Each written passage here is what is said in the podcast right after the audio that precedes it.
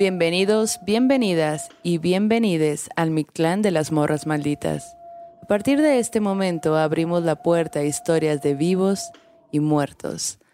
Quédense con nosotras, apaguemos la luz y entremos a la noche. Morras malditas, morras malditas. Que, oigan, ¿cómo están? Eh? Andamos bien contentas porque tenemos aquí una gran, gran invitada. Laura Guevara. La Laura Guevara La está aquí con nosotras. A huevo, bienvenida Laura. Bienvenida. Qué Laura. felicidad estar aquí, qué alucinante además ser parte de esta Navidarks. Navidarks. En esta Navidarks. casa hay Navidarks.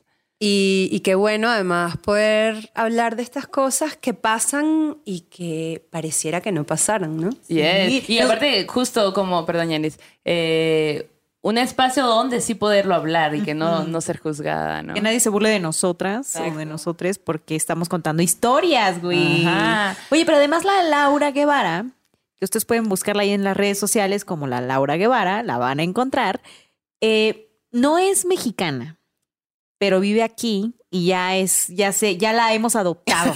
ya es adoptada de aquí. Pero eres venezolana, Laura. ¿Qué onda con Venezuela y las historias de terror por Wow. allá? Bueno, ya en estos momentos ser venezolana es medio una historia de terror. Eso Sí, debe me imagino. Em, amo mi país y todo, pero bueno, eh, eh, eh, Venezuela es un ejemplo de lo que los gobiernos no deberían hacer para destruir un país, básicamente, y hacer que demasiada gente tenga que huir eh, y salir del país y, y sufrir, etcétera. Em, pero esperemos que el horror eh, sirva para espejarse y para saber Claro. lo que no se puede hacer. Claro, claro. Exacto. Además, para la gente que nos ve o nos escucha, Laura es cantante. Platícanos, cantante y eh, Compositora. Compositora. Entonces tiene ahí un gran recorrido en esta, en ese mundo musical. Ahí a la gente que no la conoce y nunca la ha escuchado, recomendadísima. Pueden encontrarla en todas las plataformas digitales, Sí. YouTube, Spotify. Supongo que estás en Apple, Apple, Music. Amazon Music, ponen Laura Guevara y ahí pueden escuchar mi música. Eh, yo siento que además sé que van a sentirse identificados, no importa en qué momento emocional están en su Sí. vida, van a encontrar una canción para ustedes. Oye, hace rato, privilegios, ¿no? Privilegios. Antes de empezar a grabar este podcast, eh, nos puso un adelanto de los que son sus próximos estrenos. Y la verdad es que yo andaba ya bien volada. Que yo de que esta rolita con un vinito bien a gusto, güey, ¿no? Como ya yo, yo imaginando en mi cabeza. Pero qué buenas las rolas que se vienen, la Sí, qué emoción. Aparte, quiero que sepan que ustedes no lo saben, pero en mi tiempo libre yo soy corista. Y va- la Laura va a sacar una rolita ahí bien poderosa en marzo. Sí, Y- va, va. Y, y Erika, aquí la ven, es parte de mis coristas para esa canción. Sí. Va a ser una canción además que va a salir más o menos para el 8 de marzo, el Día de la Mujer. huevo. Y venimos con mucho poder, maldito y bendito. Em, y bueno, el disco va a empezar a salir a partir del 14 de febrero, así que anoten la fecha. Síganme en Spotify, YouTube, en todos lados, Laura Guevara, para que cuando salga el disco no se pierdan toda esa historia que voy a contar, porque ya sé que los corazones aquí empezaron a vibrar.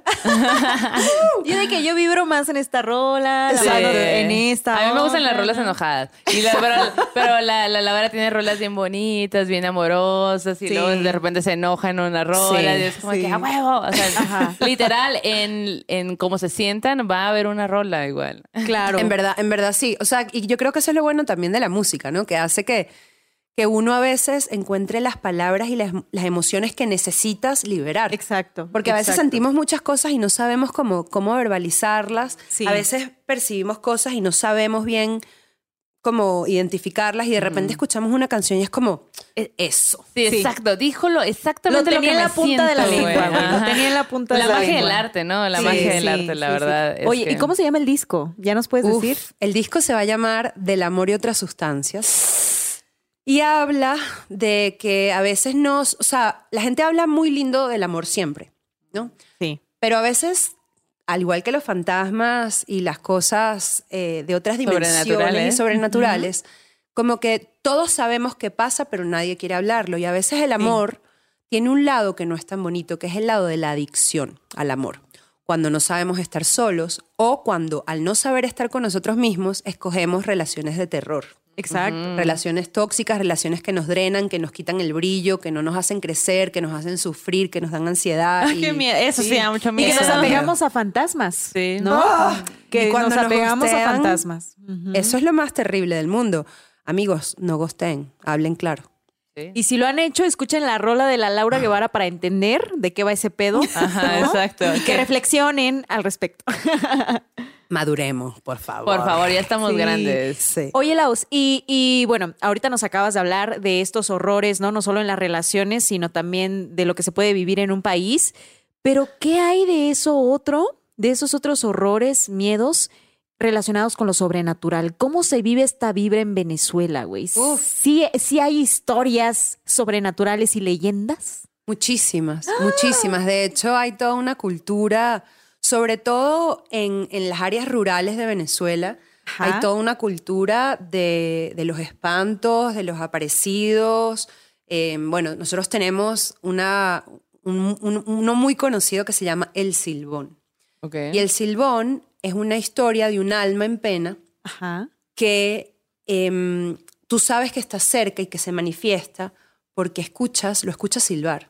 Entonces, cuando lo escuchas lejos, es porque Entonces- está muy cerca. Es como la llorona. Ajá. Y cuando lo escuchas cerca es porque está muy lejos. Y usualmente desaparece a las personas, a los caminantes, a los que están eh, transitando y como que hay toda una leyenda alrededor del silbón. Y hay como un, eh, ¿cómo decirlo? Como, ah, ok, tiene un sombrero, no tiene un sombrero, se viste de esa forma. Sí, hay gente que lo ha visto. O sea, en verdad, si el silbón se te aparece, es muy probable que ya no se Que sepa de no la ti. cuentes, no la Exacto, cuentes. pero la gente que lo ha escuchado cerca y que logra escaparse y tal, dicen que es un ánima. Hay unos que dicen que no, tienen cabe- que no tiene cabeza, y otros que dicen que tiene cabeza, pero y tiene un sombrero. Qué loco que no tenga cabeza y silbe. Exacto, güey. Pues es que es la magia ¿O de lo que, o será sobrenatural. que yo me, estoy, yo me estoy equivocando? O sea, capaz sí tiene cabeza y se me olvidó. Bueno, no sé, es que los fantasmas capaz no silban por la cabeza. Oye, pero además es que hay muchas versiones de una. de una- Ay, acabo de entender.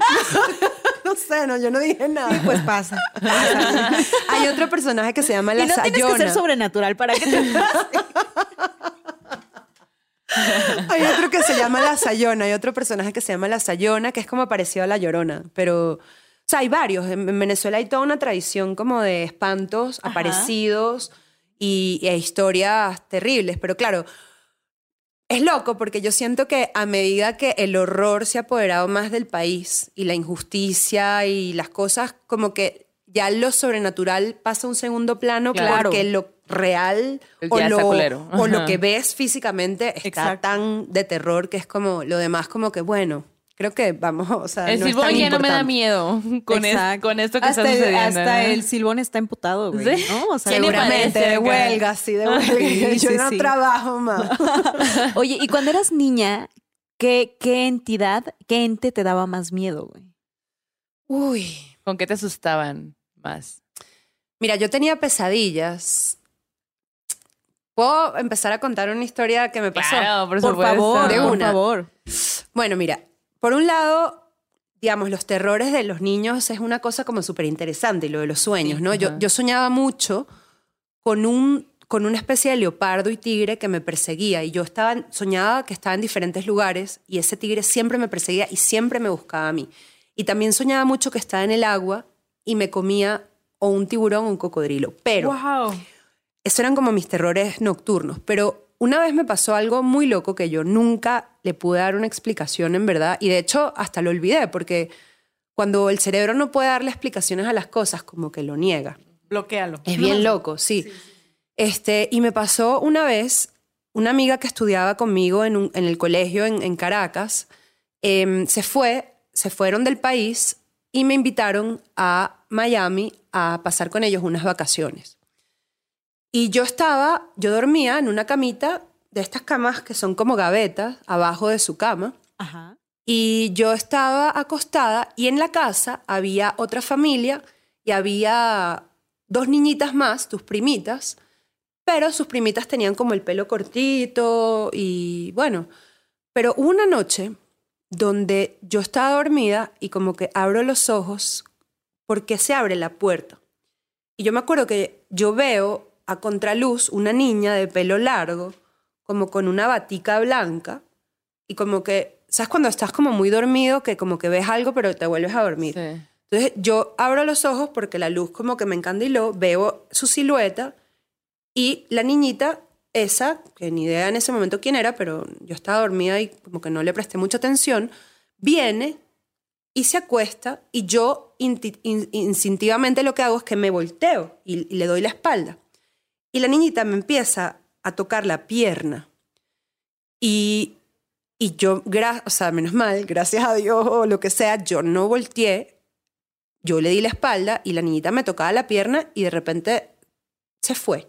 Y yo me volví a quedar dormida. Al día siguiente, yo me levanto y empiezo a buscar quién Sí. había sido. O sea, Claro. porque yo lo que pensé al día siguiente dije, qué raro esto que pasó. ¿Será que alguien sonámbulo, sabes? Como que... Sí, sí. Nunca pensaste que era algo sobrenatural. o no, jamás. Pero entonces cuando empiezo a ver a todas las niñitas que estábamos en la casa, ninguna tenía el pelo largo, ninguna tenía una batita blanca.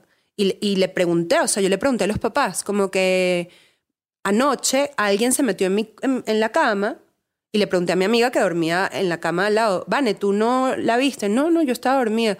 Y le pregunté, pero hay otra persona más, o sea, como... Y todos como que se reían, como, "Ja, ja, ja", y yo como me quedé como súper como en shock porque tipo las veía todas y nadie era como la niñita que se acostó y yo me acuerdo que solo veía su silueta, pero todo esto era negro, o sea, todo esto cara. era negro y yo, menos mal, instintivamente le di la espalda pues y, y fue muy loco que me tocara la pierna, ¿sabes? Fue como, yo tenía que 13 años Wow. y sí, bueno, te quedaste miedo. más días allí, ya no te volvió a pasar, o sea, solo fue ya noche. no me volvió a pasar, pero sí me quedé como perturbada. Claro. ¿Sabes? Fue como muy raro y, y- y yo no entendía, o sea, yo como que trataba como niña de darle una explicación a esto Claro. y ya de grande fue como, ok, esto fue un fantasma, o sea, no hay Sí, otra exacto. cosa y menos mal le di la espalda porque, porque ella quería, tipo, se acostó, o sea, era una camita chiquita y ella se acostó.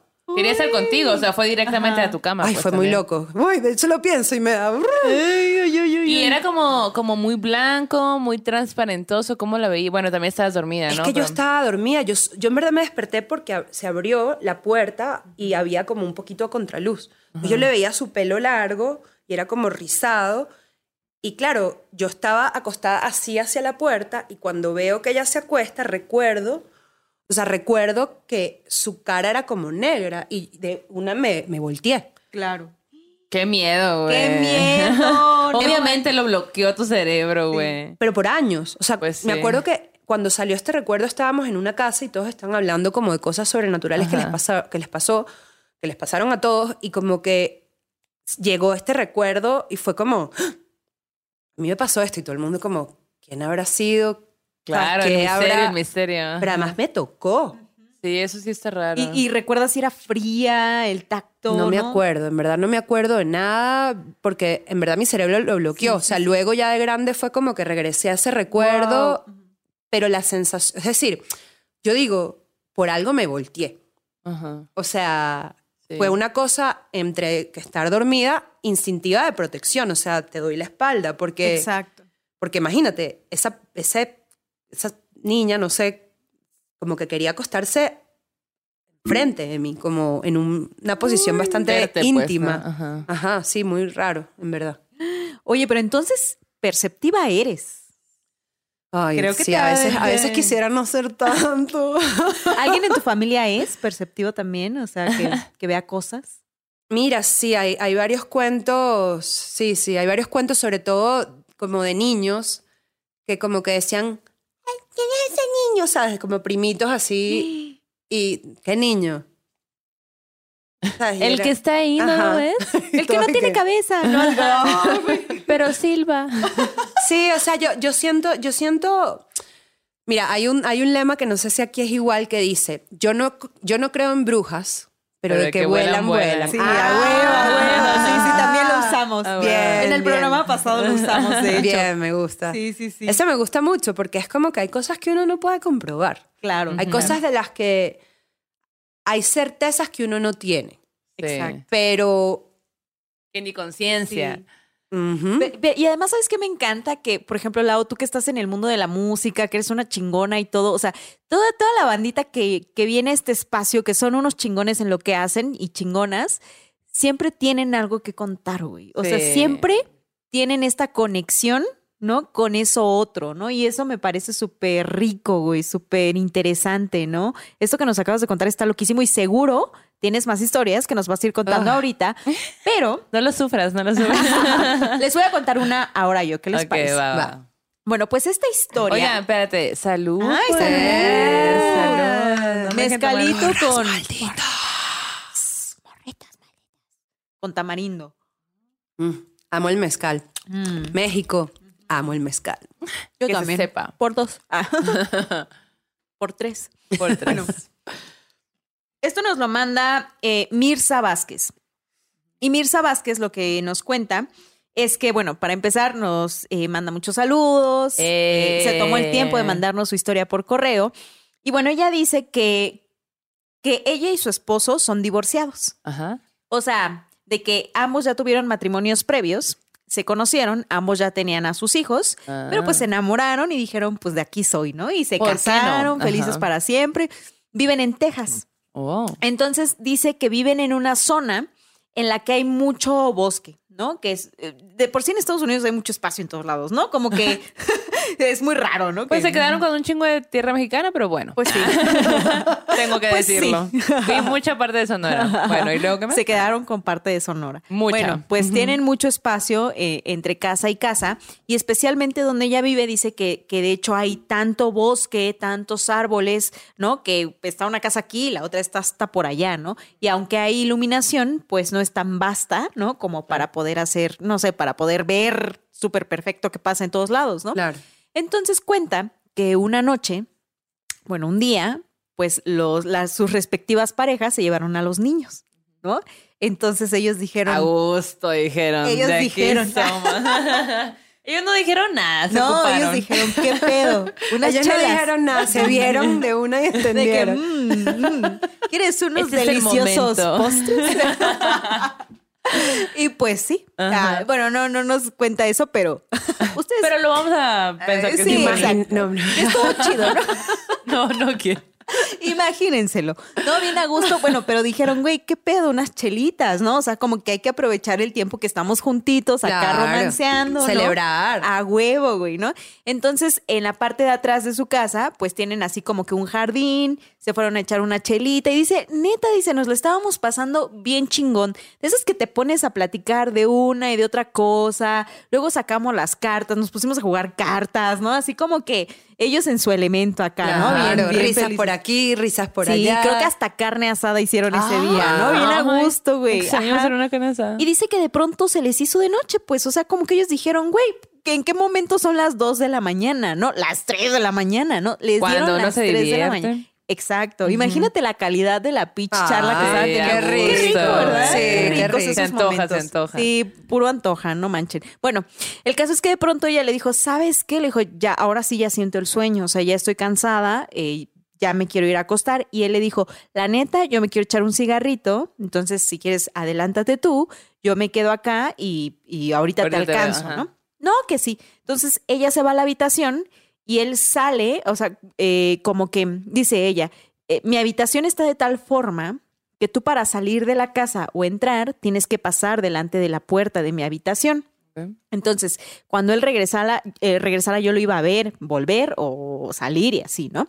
Entonces, en su habitación también tiene una ventana grande que da hacia la parte en la que él estaba sentado, ¿no? Como que echándose su cigarrito. Órale. Ok. Entonces, como que lo podía ver, ¿no?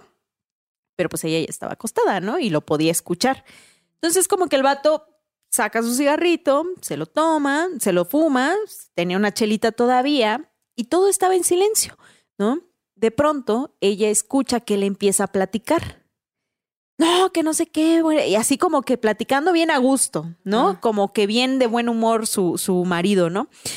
Y pues ella así como de que, pues, ¿con quién está platicando? Porque escuchaba que él hablaba, pero no escuchaba quién le respondía, Ay, ¿no? no. Entonces, como que ¿El se- teléfono? Ah, bueno, pudiera ser, ¿no? Que estuviera hablando por teléfono, pero como que la conversación estaba como allí, pues, ¿no? Ajá. Como que era muy raro, ¿no? Y ella, como ya estaba acostada, pues dijo, ay, bueno, pues ahorita, Me cuenta. ahorita viene, ¿no? Ajá. Y de pronto, güey, le grita a su esposo, ven, güey, ven, ven aquí. Y ella así de, ¿qué pedo, güey? Entonces como que se sienta en la cama y le dice, ¿qué pasó? Ven, por favor. Y él así como que ya con una voz súper espantadísima, güey. Entonces ella se levanta, sale, va hacia donde, hacia el porche donde estaba su, su vato. Le dice, ¿qué onda? ¿Qué pasó? Y el vato estaba temblando. Le dice, güey, no sé cómo explicarte lo que me acaba de pasar. Estaba yo fumándome el cigarro, aquí normal, casual, o sea, ya para irme a acostar contigo. Y de pronto dice, no sé cómo, en qué momento había un señor delante de mí. Y empezamos a platicar, güey. Y como ya era de madrugada, a las 3 de la mañana, pues él estaba sentado y esta persona estaba como que parada. Entonces, como que él, no sé qué pasó, que, que esta persona llegó con una conversación tan amena Que- que ni siquiera como que le puso atención o como que volteó a verlo, no tuvo ese instinto, pasó algo extraño, estaba oscuro, pero se puso a platicar con él. No y platicaron como dos segundos y dice que de pronto él, no, no dos segundos, sino que platicaron un ratito y él cuando se agacha para agarrar su cerveza y darle un trago y voltear a verlo, ya no estaba, güey. Entonces fue cuando él se levanta y él empieza a gritar a la morra, güey, así de, ven, ven. Y ella así como de que, güey, ¿estás seguro de que no fue ningún vecino? Y de pronto les cae a los dos el 20 que la forma en la que están distribuidas las casas hace imposible que un vecino ande de casa en casa, ¿no? Entonces hay mucha seguridad, ¿no? Tienes que pasar por varias puertas. O sea, era imposible que una persona hubiera entrado Y nunca a lo su vio. porche. Nunca, Nunca le vio vio. la cara, Pero solo le vio esta parte del cuerpo. Pero habló con él. Qué locura, güey. ¿no? Y entonces dice, además, dice, en Estados Unidos, pues todo el mundo pues tiene pistolas, o sea, no es como que tú te puedas meter a propiedad de alguien sin la consecuencia de que alguien te pueda disparar, Disparar, si lo ajá. desea, porque eso es legal allá, ¿no? Entonces se dieron cuenta de que era una situación muy absurda la que les estaba pasando. Entonces ella le dice, ¿sabes qué? Vamos a meternos. Se meten en la habitación.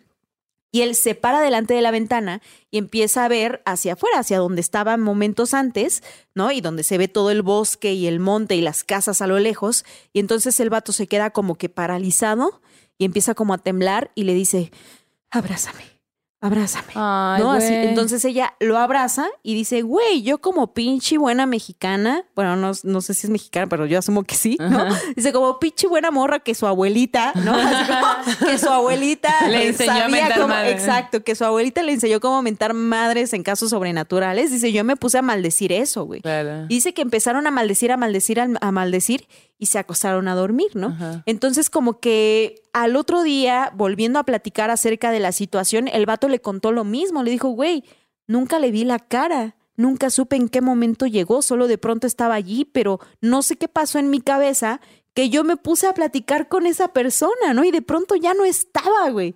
Entonces la conclusión a la que llegan es que, o bueno, lo que ella dice es que seguramente platicó con el diablo, güey, Ah, por unos segundos, ¿no?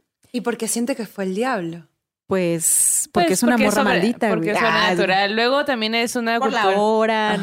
Como- Claro, las 3 de la mañana es como la hora maldita, de hecho. Claro. Y, y cuando él estaba como viendo hacia la ventana, vio, volvió a ver algo. No Nunca vio nada, dijo. porque así es, así Nunca funciona. Nunca aparecen de nuevo, güey. Mm. Oye, ¿qué te iba a Esta historia me recuerda mucho a, bueno, igual no tiene mucho que ver, pero ¿te acuerdas de esta historia que contamos en capítulos pasados, donde era una señora que vivía en un edificio y bajaba las, esca- las escaleras y se iba a fumar? Y del otro lado veía a dos señoras fumando también.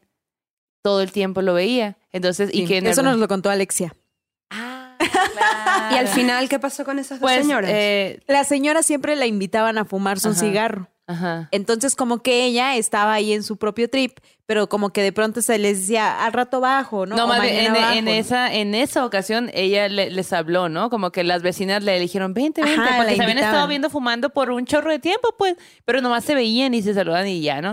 Y en Ajá. esa ocasión eh, estaban fumando, otra vez e- ella veía por la ventana que las vecinas también estaban fumando, las vecinas le dijeron que viniera, ella por alguna razón dijo, no, no, a la siguiente, ¿no? Como, luego voy. Mm. Y, y después, en una conversación con los demás vecinos, ella platicó como que, ah, las vecinas me invitaban a fumar. ¿Cuáles vecinas? Las vecinas de tal... lugar". Ahí no hay nadie, o sea, de hecho Ujú. fallecieron hace un montón de años. Ajá.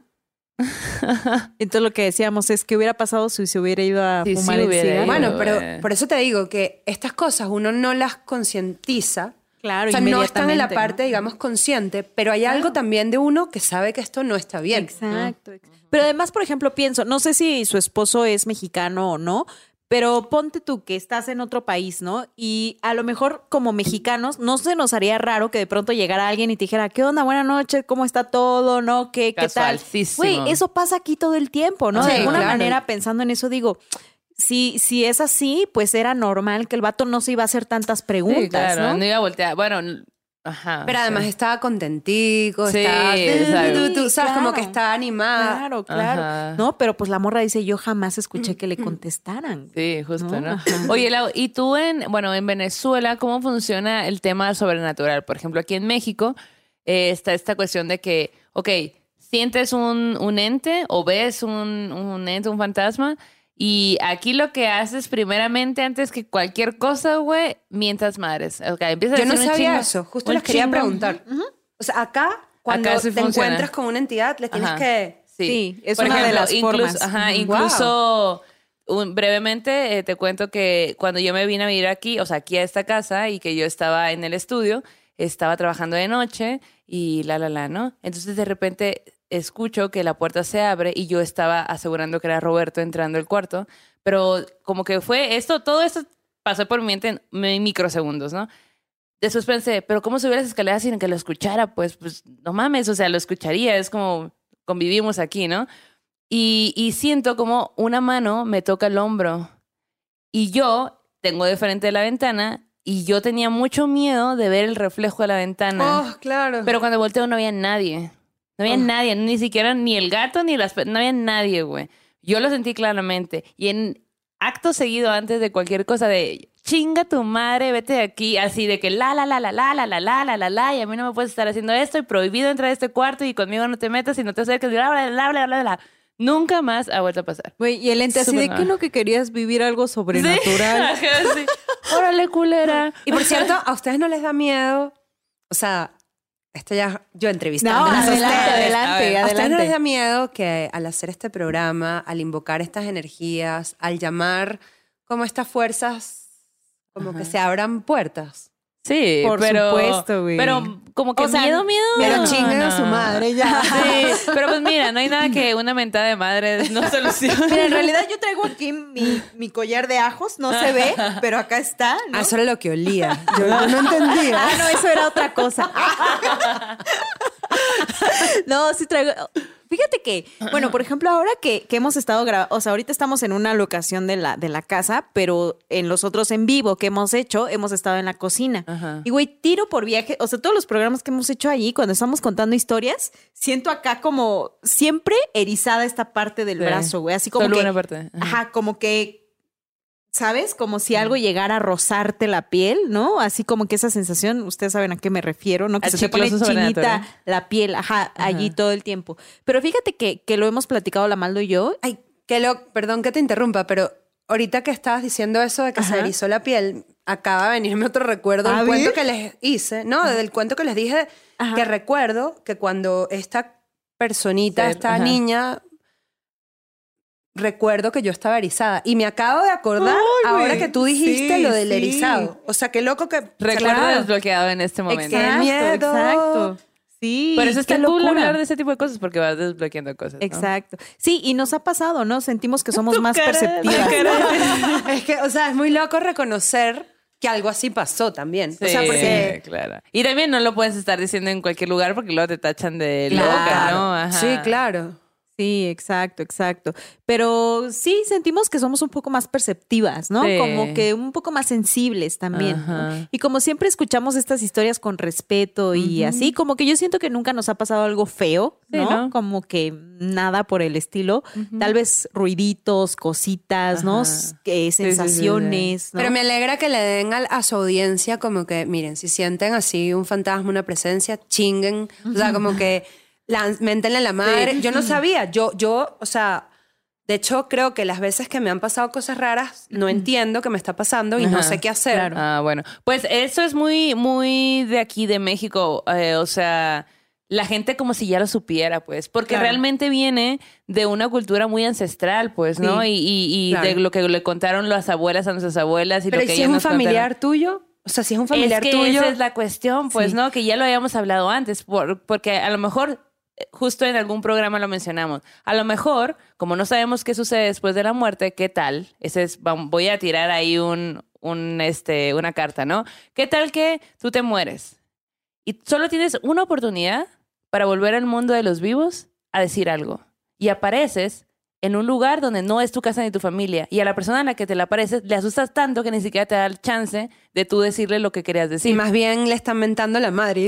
Lo que quiero es conversar, quiero comunicarme. Sí, quiero que le digan a mi mamá, quiero que le digan a mi Yo Exacto. solo quería ayuda. Claro. Imagínate, Sí. también es una o sea, no, no sabemos qué sucede, pues, ¿no? Exacto. Y, y justo, ¿no? Es como, ok, fallece mi papá, mi mamá, lo que sea. Entonces, si viene, pues me llena de felicidad, pero ¿por qué no me llenaría de felicidad si aparece alguien más? ¿no? Claro. Es- y hay todo un mundo, porque luego hay gente que como que, no, no, es que a mí me da mucho miedo y la vibra, la vibra era diferente. Y claro, la vibra nunca va a ser bonita porque es algo nuevo, es algo que no conocemos, algo no explicado. Obviamente vas a sentir extraño y me parece totalmente normal que si te parece algo que nunca jamás has visto, pues te asustes, ¿no? Pero qué tal que no te asustaras y qué tal que fueras y le preguntaras, ¿qué necesitas? Es que no? por eso te pregunto, o sea, como que me parece muy loco que la reacción sea para protegerte, atacar. Atacar, claro. Pero, atacar eh, y- y atacar ¿sabes? como tú. También siento de que depende mucho que, y, y creo que lo hemos visto en las historias que nos han compartido, hay energías que se manifiestan y que te dan una sensación de terror, güey. Y a esas es a las que insultas. Ajá. Pero hay energías que te dan una sensación como a veces de nostalgia, a veces como de curiosidad, ¿no? Y entonces a lo mejor allí tú ya actúas diferente. Pero podríamos aprovechar esto para, para lanzarles la invitación a ustedes que nos están escuchando, porque Maldo y yo queremos hacer un programa justo de formas de curar el espanto, ¿no? ¿Qué hacemos? ¿Qué hacen sus abuelas? ¿Qué han hecho sus abuelas, madres, tatarabuelas para curarles cuando ustedes sufren un susto, ¿no? Porque Un creemos que las formas son variadas, no solo insultar, ¿no? A veces te limpian con huevo, a veces te hacen un rezo. Claro, el mal de ojo, la, Claro, la envidia, la mala. Claro. Sí. Un amigo me decía que, que sus familiares le, le, con un jarrito le gritaban, ven, ven, su nombre, ¿no? Otros amigos me han contado que con huevo, güey, y que al huevo lo echan en agua, ¿no? Y que, o sea, como que hay un abanico interesantísimo, así que si ustedes, si a ustedes les han curado de espanto, es momento de mandar sus historias para que hagamos un programa solo de eso. Sí. Formas de curar el espanto. Acuérdense que las historias van al correo morrasmalditas.gmail.com. Yay. Oye, maldito, ¿y qué? Échate la, la siguiente historia o le sacamos una más a la Laura. una- a ver, una sí, la Laura. a ver, Lau, ¿qué, qué otra cosa te ha pasado así que digas a la verga, güey? Tengo varias, pero esta es. De hecho, esta, esta nunca la he contado. Em, me encanta cuando dicen eso, Sí, güey, ajá. me encanta. Nadie nunca. Ustedes son las primeras personas que lo van a escuchar. Tenemos la primicia. Ajá. Mira, a mí me pasó una situación durísima, la verdad. Em, cuando yo tenía 16 años, iba, tenía, estaba a cuatro días de cumplir 17, mi mejor amiga muere. Lo lamento. Ay, sí, no. O sea, eh, eh, bueno, en fin, mi mejor amiga muere en terrible. Venezuela. Eh, básicamente estábamos caminando y había, lamentablemente, eso- esas cosas que pasan en, en- en, bueno, en los países donde las cosas no se hacen bien y donde hay corrupción y donde, en fin, había un cable de alta tensión en el piso y yo tenía las chanclas y le había dicho a ella, ponte las chanclas. Y ella me dijo, no, no, no, y tal. Y yo, ponte las que te puedes cortar. No se puso las chanclas y estábamos caminando y había un cable de alta tensión, ella lo pisa y se electrocuta. Pero este, eso fue, o sea, obviamente ya puedo hablar de esto, tipo, hace, o sea, me tomó años como superar el trauma porque en verdad, bueno, fue horrible. Sí, sí, sí. Pero hay algo que pasó antes de que eso ocurriera que fue muy loco.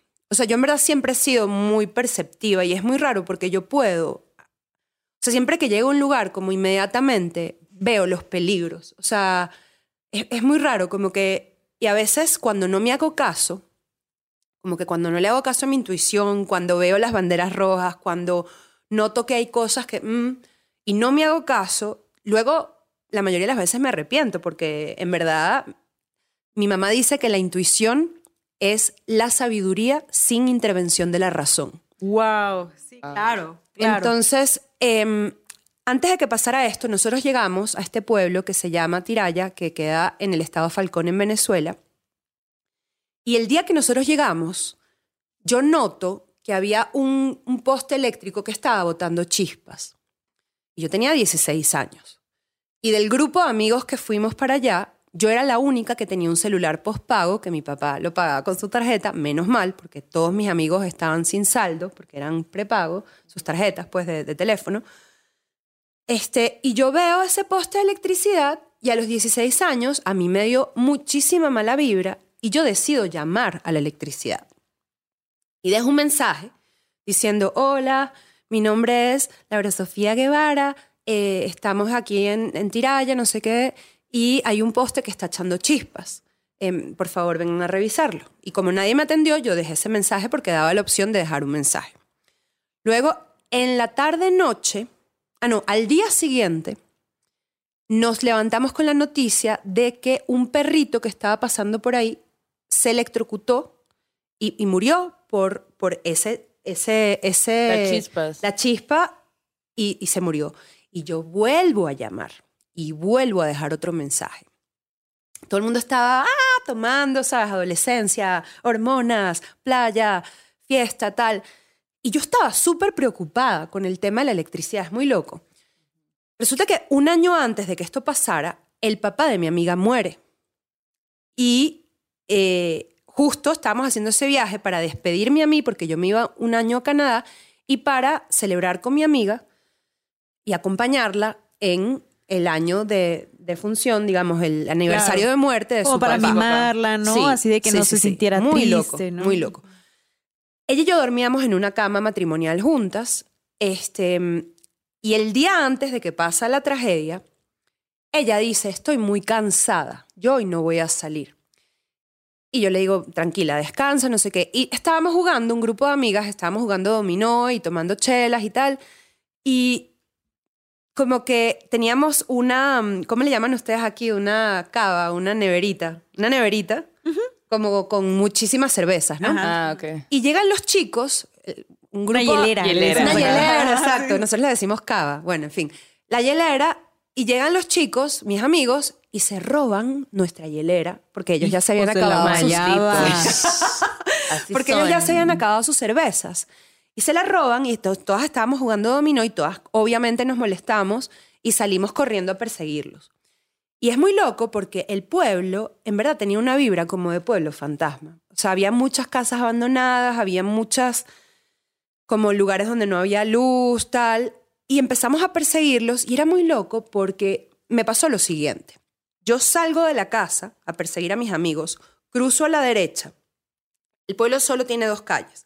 Cruzo a la derecha, luego vuelvo a cruzar a la derecha, luego me voy hacia la izquierda y camino por la otra calle, escuchando las voces de estos amigos que se escuchaban solo risas como "Ja, ja, ja, ja", pero se veían solo sombras, o sea, no, no podíamos ver bien porque no había como alumbrado eléctrico, Claro. etcétera. Y yo cruzo hacia la izquierda, es decir, en teoría me estaba alejando de la casa y cuando vuelvo a cruzar a la izquierda llegaba a la puerta de la casa. Y yo como que me quedaba así como, "¿Mm?". y otra vez volví a salir. O sea, tipo, esto me pasó unas cuatro veces, que salía de la casa. Que te perdías. No, no, es que era muy loco. O sea, yo de verdad estaba como, esto está muy raro, ¿será que estoy borracha? Pero yo no me siento borracha. Yo salía de la casa y me alejaba de la casa. Y volvías a la casa. Y volvía a llegar a la casa. Como si estuviera encantado, güey. O sea, pedazo, ¿no? estaba como, atrapada. Era como una especie de loop donde Ajá. no me dejaba Wow. salir de la casa. Como la gente que dice que se pierde en el bosque, ¿no? Y que trata de irse y salir y siempre vuelve al, Al mismo, mismo punto. punto. Pero, pero después de que pasó lo de mi amiga, yo digo, ¿será que me estaban diciendo quédate en la casa, quédate? O sea, no, no puedo explicar qué carajo pasó, pero yo intenté, salgo, o sea, salgo, caminaba, me alejaba. En teoría yo los estaba persiguiendo a ellos y volví a llegar a la casa y yo decía, ¿pero qué es esto? O sea, y, y yo misma empezaba a dudar de mí. Yo decía, pero estoy borracha, no me siento borracha, pero solo me tomé dos cervezas. Pero, o sea, como que estaba Claro, claro. sin entender. Y bueno, ya después de esa noche, al final fue, fue muy loco porque esa noche todos salimos descalzos por el pueblo, o sea, busca- persiguiendo las cervezas porque estábamos relajados jugando dominó y estos panas nos robaron nuestras cervezas y tal, y todos salimos descalzos y nadie pensaba nada. Y luego el día siguiente estábamos ella y yo acostadas en la cama ya a punto de dormir cuando llegan estos amigos y nos dicen, quieren, quieren venir con nosotros, o sea, quieren venir con nosotros a, pasear y nosotras dos acostadas y que bueno, sí va. Claro, yo le advierto a mi amiga, ponte las chanclas, ponte las chanclas. No, no, no, no, no. Las dos personas que nos pusimos las chanclas no nos electrocutamos. Las otras dos personas, que fue Alberto y Cintia, que no se pusieron las chanclas, los dos se electrocutaron. Alberto, gracias a Dios, no se murió. A él la electricidad lo tumbó y lo dejó inconsciente y ella murió. Lo loco es que ella murió el día antes que murió su papá, un año después. Órale. Wow. Y, y bueno, obviamente, o sea, eh, o sea, ya puedo contar esta historia antes, tipo, no podía ni hablar de esto sin estar súper afectada. Este, pero también pasaron muchas cosas muy raras. Por ejemplo, después de que muere, no sé qué, que estábamos como todos muy mal, gracias a Dios, gracias a las llamadas que yo hice, la mamá luego metió una denuncia y ganó porque habíamos advertido. Había un precedente. Sí, es que yo llamé, dejé tres mensajes de voz hablando de lo de la electricidad. O sea, este, pero bueno, luego pasó algo muy loco que cuando ya estábamos camino, empezó a, o sea, había como todo un, como cientos de mariposas amarillas alrededor de, de, de- nosotros, como cientos de mariposas y todos estábamos como, digamos, nosotros éramos adolescentes, o sea, yo tenía 16 años, en cuatro días cumplía 17 y, y de alguna manera en ese momento estábamos tratando de entender este dolor que para Claro. nosotros era demasiado grande para la edad. O sea, en verdad para cualquier persona es una cosa muy Sí. loca, pero además para un adolescente también era como impensable. Y nosotros decíamos, ¿será que este es el alma de Cintia, no? Y, y, y luego yo tuve como mucha rabia, como yo decía, no puede existir Dios porque si hubiese un Dios, como que esto no pasaría, estas Claro. injusticias, no sé qué. Luego ya pasé de la rabia en, en mi proceso de duelo.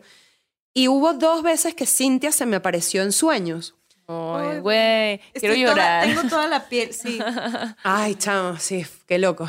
Este, mm, hubo dos veces que Cintia se me apareció en sueños y ella me decía que estaba bien. O sea, y claro, era, era para mí era igual, me levantaba como muy frustrada. Y, mm, y bueno, básicamente un día yo estaba como en mi casa y tal, y estaba como acostada, y yo no sé de qué libro, o sea, yo estaba yo estaba acostada y arriba había como un estante con libros y en una de esas se cayó una foto de arriba y yo como y la agarro y era Cintia. No en una sí, no, muy loco. Uf. Y bueno, em, sí, esa... Y bueno, esa es mi historia. y de que todas llorando. Güey, pero, pero era ella, era ella diciéndote, güey, estoy bien, Todo ¿no? o sea, bien, donde ¿no? estoy, estoy bien. Y lo ¿no? espero, en verdad, en verdad mm, es loco porque porque en verdad su vida, su corta vida em, fue una vida muy luminosa. O sea, Sí. cuando yo la conocí a ella, yo estaba como harta de mi colegio, porque mm, yo estudiaba en un salón, ay, perdón, Ah. yo estudiaba en un salón este, donde habían como 30 hombres y habían 12 mujeres, y, y yo al principio era como muy amiga de estas chicas, pero luego yo empecé a pasarla mal, porque siempre he sido muy sensible como al bullying, como a las injusticias, como a los abusos de poder. Y bueno, es muy loco que yo soy muy sensible a esas cosas y vengo de Venezuela y tuve que salir de Venezuela tipo por eso, No, ¿no? ya estás curtida, amiga. Uh, no lo sé. La vida tan dura y uno tan blandito, pero bueno. em, como que estas chicas que eran mis amigas, como que yo, yo dejé de ser amiga de ellas porque ellas maltrataban a otra amiga de ellas y como que ya yo no podía más con eso, ¿no? Me afectaba mucho como el bullying y dejé de ser amiga de ellas y yo estaba como diciendo a mis papás, creo que me tengo que salir del colegio porque esta, o sea, estas dinámicas así como que no, no me gustan tanto. Bueno, en fin. Y conocí a Cintia porque ella se, o sea, ella se muda con su papá, ella vivía con su papá además, su papá era como su centro del mundo y todo, Ok, ok. este, y su papá la cuidaba y era como un papá mamá. Em, y eh, ella la, la, la ponen en mi transporte escolar y desde el primer día como que hubo demasiada química y nos hicimos amigas y fue como una amistad como de alma, ¿sabes? Esas cosas que pasan Sí. que te topas y dices, ah, huevo, nos entendemos viéndonos, es ¿no? una Ah, locura. sí. Y además ella era como tan luminosa, tan empática, tan generosa. O sea, a mí nunca se me va a olvidar, y esto ya no es una historia de horror, sino una historia medio avergonzante, pero bueno, ya estamos, ya me siento en Sí. confianza. y Ustedes me guardarán el secreto, me guardarán el secreto, por favor. Lo guardaremos. La primera vez que fui a su casa, estábamos muertas de risa y estábamos bailando una banda que se llama Sigurros. Y estábamos todas Claro. intensas, Ay, porque nos éramos todas intensas nosotras. Sí. sí. Éramos súper Comparto, intensas. Bueno, comparto. somos, pero... pero bueno, la cosa es que estábamos bailando y no me acuerdo qué chiste hicimos, que yo estaba muriéndome de la risa. Yo le decía a ella que parara. Que si... Bueno, yo le pedía que parara, que parara de, de decir comentarios cómicos, porque yo seguía riéndome hasta que me caía al piso de la risa. Me hiciste pipí. Me hice Laura pipí. Guevara se hizo pipí. A Me hice huevo, pipí. güey. Me A hice huevo. pipí. Dilo en voz alta. Güey, qué chingón. Me hice pipí güey. y claro, estábamos muertas de risa y ella se queda así viendo el pipí y luego ella no... Pero miren el nivel de generosidad, porque otras personas se burlarían, otras personas me harían sentir mal, otras personas como asco, lo que sea. Ella vio, se quedó calladita así, vino y empezó a buscar papeles absorbentes. y nada, y ya, lo limpiamos juntas y tipo, y después estábamos las dos como... ¿Sabes? Pero nunca me humilló, nunca le dijo a sus demás amigas, tipo, era un alma tan generosa. O sea, es, es muy loco esto, pero básicamente ella hizo que yo me reconciliara también como con el colegio, con, Claro. con mi adolescencia intensa. Y, fu- y fue, claro, esa grabación fue muy triste porque a los cuatro días era mi cumpleaños y al quinto día nos graduábamos del colegio. Uf. Y, y bueno, pero básicamente como también una de las cosas lindas de México es que el Día de Muertos, como honrar, ¿no? A estas Sí. personas que llegan a la vida para recordarnos que también tenemos que aportar que la vida de los demás sea mejor. O sea, yo siento que ella en ese momento me salvó. Sí. Y es como ahora mi angelito, ¿no? O sea, Sí. Qué bello, güey. Siento que es como. No mames, no, no tengo palabras para, para definir lo que fue, pero qué bonito que hayas coincidido con ella, ¿no? y que, en y verdad, que sí. te haya dado toda esa luz, güey, que te haya acompañado todo ese camino, aunque sea cortito, porque uno siempre quiere más, ¿no? Así como de, güey, me hubiera encantado que. Seguir, ajá. Pero ahorita, güey, pensarla, recordarla y que nos cuentes esta historia, güey, yo quisiera ser su amiga. es una bella, es una bella y de verdad que, que sí, fue como una especie de estrella fugaz, ¿sabes? Sí, fue breve su camino, pero cuánto amor dejó sembrado, Exacto. cuánta luz, como tanta generosidad, tanta empatía, o sea, a ella le Sí. preocupaban las personas, ella Claro. le importaba a la gente, ella era un alma como tan generosa, como sin sin malicia, sin envidia, era un tema, por ejemplo, otra otra historia linda sobre ella. Cuando yo empecé a cantar, a mí me daba pánico escénico. Y ella me decía, no te preocupes, Lau. Yo me voy a parar en la primera fila y tú me cantas a mí para que no tengas miedo. Ay, güey. Y yo empecé a cantar. Yo tenía un grupo, porque yo era medio gótica, y mi, mi grupo, mi grupo se llama... ¿Qué? mi sí, chama. ¿Y luego? Mi grupo se llama Veil of Night. No. Entonces, mi compañero cantaba... Y yo... ¡Ay, Así. eso! Oye, quiero, quiero escuchar a ese grupo, güey. Ay, qué cómico. Y ella era una bella porque yo estaba siempre en pánico, me daba terror cantar en público. Ella me decía, mírame a mí. Y yo pasaba todo el concierto viéndole a ella y ella sí, o sea, Empoderándote, güey. qué hermoso las amigas Sí. que nos dan fuerza, las amigas que nos hacen creer, porque a veces todo lo que, lo que necesitamos es alguien que crea en nosotros. O sea, Es como cierto. un acto de fe, que alguien te diga, yo creo en ti, y uno quiere estar a la altura de esa fe. Sí, claro. Claro. Claro. Y ella, gracias a ella, de alguna manera, hoy soy cantante y compositora Ah. también. Mm, Y yo creo que también en tus conciertos ahí está. Ajá. Mm. Bien. Búscala a lo mejor en medio. sí. Oye, ¿y hay algún video, una foto de, de esa etapa de Laura Guevara Gótica? Sí, sí la hay. Por favor, Ay, envíanos a ponerla aquí en este momento. Sí. Mm, pues, Mandamos un abrazo a tu amiga. ya. Ay. de que, de que ya no quiero, ya no quiero contar nada. Ay, no. quiero llorar. Es que sabes bien. que esta historia es tan hermosa, güey, tan, o sea, me la imagino a ella que sí, nos quedamos sin palabras, ¿no? Sí, Como que ajá. ¿Qué dices, no? O ¿Qué sea, decimos, no? Más que mandarle mucha luz allá donde esté. Y yo creo que está con su papá, güey. Sí. ¿No? Sí. Creo que esa es la esperanza que, que nos queda, pensar que esos seres que están con, con quienes tienen que estar, ¿no? Y pienso que a lo mejor, pues, ese era el destino, ¿no? O sea, que estuvieran juntos, sus papás, es, eh, eh, su papá y ella, ¿no? Y pues nos queda el recuerdo bonito y sus historias. Y sus historias, güey. A y lo que, huevo, y lo pinche que morra fregona, güey, a Sí. huevo. No, y de alguna manera yo también como que le dedico a ella lo que hago ahora. De alguna manera es mi forma de, de homenajearla, de agradecerle. Este, mm, sí, cantar, componer, escribir Sí. y que la gente se pueda como conectar con la música. Y lo lindo es que luego cuando uno hace una canción... Ay, gracias. uno aquí llorando. Perdónenos, pero bueno. Eso Em, también es parte, eso también es Claro, bueno, es que hay que llorar. A veces la vida es para eso, para llorar, para reír, para molestarse, para A huevo, a huevo. aprender, crecer, en fin. Pero sí, como que de alguna manera la música hace que las canciones luego se vuelven de las personas que, que las necesitan. O sea, Sí, yo, qué yo hago bonito, música, sí. yo compongo y en verdad las canciones me componen a mí, pero luego esas canciones no son mías, son de quien las necesita, pero como que yo sí soy muy consciente de que de alguna manera es mi forma de honrarla, porque ella Claro. creía tanto en mí. O sea, es que es que loco que ella, me acuerdo perfecto, se ponía así en la primera fila, me decía, cántame a mí para que no tengas Qué miedo. linda, güey. Sí, muy bella. Bella, sí. Ah. mm, muchos besitos para ella. ¿Cómo, ¿Cómo se llama? Cintia. Cintia. Cintia. Pues Cintia, allá donde sea que estés, Sí, te mandamos mucha luz y muchos, muchos Abrazos. abrazos. Sí. y muchos besitos. Y mariposas amarillas. Y mariposas amarillas, Ay, sí, Cumpliste el cometido. Cumpliste el cometido.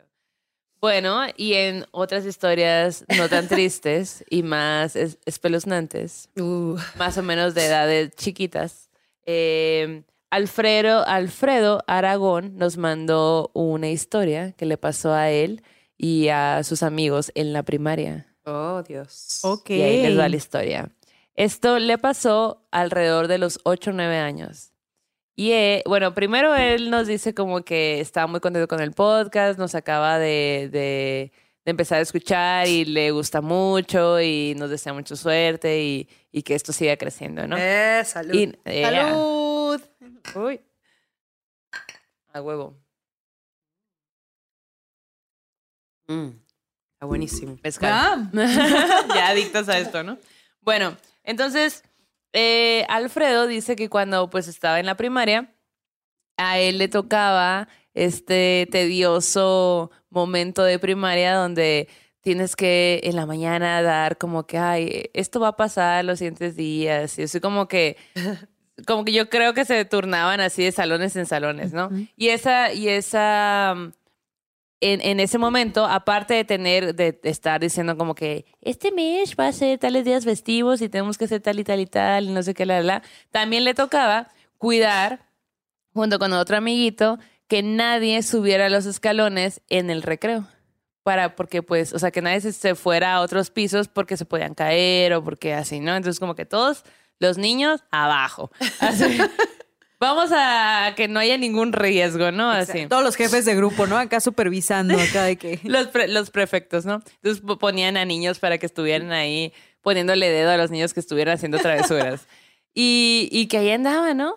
Entonces, eh, de pronto llega, por- porque, porque aparte de que estaban ellos, también había un adulto, o sea, un maestro ahí, ¿no? Y que de pronto llega el maestro y le dice como que, niños, se les acaba de pasar a alguien.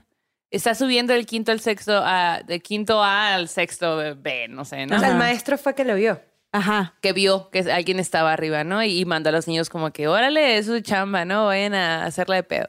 Y justo él nos cuenta como que, y nosotros sí vamos así, que, eh, así como que vamos a molestar a alguien a decirle, a humillarlo por haberse subido y vamos a llevarlo a la, a la dirección y eso es lo que va a pasar, ¿no? Hay tabla. Ay, y si le corremos lo más rápido que nuestras piernas de niños chiquitos pues, nos permitían, ¿no? Y que llegaron y veían al final del pasillo a alguien. Entonces como que su amiguito le gritó de, oye, no puedes estar aquí. Imagínate con su vocecita de nueve años de niño, ¿no? Ujú. No puedes estar Pero aquí. ama- además con poder. Ajá, O sea, exacto. que- Con- exacto, exacto. El poder de ponerle el dedo a un Exacto. niño con el director. Entonces le dice, no puedes estar aquí, te vamos a mandar a la dirección y no sé qué. Y, y este es, pues esta persona que estaba allá mm, no hizo nada. Entonces, Estaba de espaldas. Está, ajá, como que de espaldas, como que a lo lejos, ¿no? Y entonces, obviamente, niños con poder no recibiendo el, o sea, como... Claro. ah, como no de- nos vas a escuchar. O sea, ¿Cómo que no volteas si te estoy amenazando con llevarte a la dirección? Y, y dicen, no, pues vamos, vamos, vamos. Y porque se estaba acercando, o sea, como que esta persona estaba como cerca de las escaleras del otro lado. Vamos, vamos, vamos, así como que para... Y bajamos para, por aquel lado, ¿no? Y que cuando están como a unos siete metros, se dan cuenta que más que un niño era una mujer viendo hacia, hacia como, hacia donde estaban todos los niños en el recreo, pues no, viendo hacia abajo. Ay. No mames. y ya empieza a ser tétrico, ¿no? Y pero empiezas, ellos empiezan a asustar cada vez más cuando se dan cuenta que no tenía pies. O sea, que esta mujer iba flotando. Y que aparte, güey, tu cara en la cara de la. Laura. Eh, aparte, eh, eh, justo Alfredo nos cuenta que eh, tenía el cabello rebasando el hombro, que era muy negro, muy negro, muy negro, era muy delgada, no muy alta, y tenía ojos tristes y como hundidos. Y aparte era muy, muy tenebroso y terrorífico porque su sonrisa era como muy burlona. Y como si no tuviera dientes, por lo tanto todo se veía como negro por dentro. No mames. Entonces, cuando ella volteó a verlos, con su sonrisa burlona y esta cara, o sea, como dice, ¿no? Con sus ojos y así, pues ellos se asust- o sea, se quedaban en shock. Y él cuenta la historia que dice que en ese momento era como si el tiempo se hubiera detenido. Todo fue muy lento. Este ser venía con su cara, o sea, con, o O sea, sea, empezó a caminar hacia ellos. Hacia Ay, ellos. no. Bueno, Entonces, caminar no, a flotar. Ajá, ¿A flotar? avanzar, avanzar hacia ellos. Y la, como que la sonrisa tan burlona, pues los asustó muchísimo. Claro. Su amigo sale corriendo a, eh, directo a las escaleras, se cae de las escaleras, él no se puede mover porque él, él dice, yo tenía morbo de quedarme a ver si sí era cierto. Y conforme se fue avanzando con su sonrisa súper tétrica, eh, dice, como, cuando ya estaba como unos cuatro metros, dejé de jugarle albergas y me salí corriendo también, ¿no? Claro. No mames. ¿Y cuántos vieron eso al mismo tiempo? Él y su, y su dos, amiguito, ellos ellos dos, ¿no? Entonces bajan y van y le cuentan al, al director, a los maestros, ¿no? Y como que dice, ay, no pasa nada. Claro, clásico adultocentrista de que lo que sienten los niños no hay que poner atención, ¿no? De no pasa nada, no pasa nada, hombre, no. Si lo vuelven a ver, eh, hagan tal cosa. O sea, como que, ay, no pasa nada. Y él dice, esa fue la primera vez que yo la vi. Porque hay una La segunda. primera, güey. La primera vez. Porque hay una segunda que nos va a, nos va a contar eventualmente. Y yo así de, ¿por qué no de una vez? Pinche Pero- banda, güey. Siempre nos dejan Nos acá dejan el- en ascuas, güey. Y los profesores, tipo, no le dijeron, ah, sí, esa es la señora. E-". O sea, no. No, no, no hay una explicación. Simplemente. Nunca hubo una explicación. Pues hasta lo que nos dijo en esta historia, no hay. Wow, güey. Qué enfadoso, Sí, ¿no, güey? Que sí, nos dejó no. así como a la mitad. ¿Te Siento que- pasas, Alfredo? Te Alfredo? pasas, Alfredo, la neta, No al, manches. al tiro, morro. En una de esas se te Wow. anda apareciendo de Otra nuevo por vez. no contarnos. Qué miedo, en verdad. Que- Sí. yo, o sea, o sea, el tema de los no pies ya es demasiado. No, y la Y la sonrisa, sonrisa, tétrica, claro. ¿no? O y sea, los ojos tristes. Sí. Sí. Está raro, está, está loco. Sí. Da Y, como, y él menciona, es que su sonrisa era tan maníaca que era como si se estuviera burlando de nosotros. Ay, no, y venía claro. hacia nosotros. Es como que, pues, obviamente sales corriendo. Que incluso el niño, o sea, su amiguito, pues ya después como que el shock, pues se dio cuenta que, o sea, pues se había caído, ¿no? Y pues también le duele el cuerpo por haberse caído, pero no, no le pasó nada demasiado Claro, grave. estaba en plena adrenalina, sí. exacto. Por Uy, supuesto. sí. Y también, ¿qué tan maldito es Alfredo? O sea, ¿qué tan morro maldito es? Que se quedó ahí, a ver, a ver, yo quiero verlo más de cerca, dijo. Y después Quiero estar seguro. quiero, quiero ver si sí es cierto. Qué acá". valor, güey. Qué valor, Claro, güey. claro. Sí, sí. Y a Bueno, también se quedó paralizada. O sea, también tú te quedas en shock. Es Sí, como- entiendo, entiendo. Sí, Sí, claro. Sí, claro. No. Pero pues, y luego, pero me da mucha risa que después dijo, y dejé de jugarle al verga y me salí. Su chicloso sobrenatural que vivió, güey. Del momento, ¿no? claro. Y, eh, loco. bueno, eh, la primera vez, porque Ajá. bien menciona que hay otras veces y justo dice, aparte de que, de que, ah, la que tengo acá, aparte de que mm, lo vi en, en, en, en esa primera vez, luego lo vi en una segunda vez y lo dice como que tiene más historias eh, porque está acostumbrado a ese tipo de cosas y así lo voy a leer como lo pone. Ya que en casa de mis abuelos, donde viví mucha parte de mi, de mi infancia, pero siempre hubo algo que ver, un soldado, un viejito, unos niños, personas gritando, un caballo negro, un perro negro y grande, el charro negro, una señora que se aparecía mientras alguien dormía en una hamaca y una historia del diablo que jugaba cartas con un conocido de mi abuelito. Esas son nada más las de la casa. Y yo aparte tengo otras muchísimas que les iré contando. Y ¿Cuál yo va a querer? no. ¿Cuál va a llevar? No, ¿cómo? Alfredo, pues, eh, Alfredo es de Iztapalapa. Ah, un saludo allá a toda la bandita Sí. maldita de Iztapalapa que nos escucha y nos ve. Y pues, Alfredo, a ver, yo quiero que ya nos estés mandando esas historias, por favor. Queremos saber la segunda parte. Exacto. Sí. Y la tercera y la cuarta y la quinta y todas, todas. Todas. Dios. Qué Qué famoso que loco, no nos mandó un curro Sí. con todas, ¿no? Sí. Pero además logró su cometido, mira, tenernos así como de que qué, qué, qué es lo que sigue. Vamos, así que a, vamos a vamos a esperar tu- escuchar ajá, Sí. más historias de Alfredo. Exacto. Oye, Lau, ¿y, y te han pasado más cosas? Eh, ¿Qué es, qué es eh, eso otro que a lo mejor quisieras compartirnos esta noche que has podido presenciar? Mira, una vez me pasó algo en Caracas. Yo estaba en mi cama y se me cayó algo, como en el bordecito entre la cama y la pared. Y cuando hago así, vi una mano. Ay.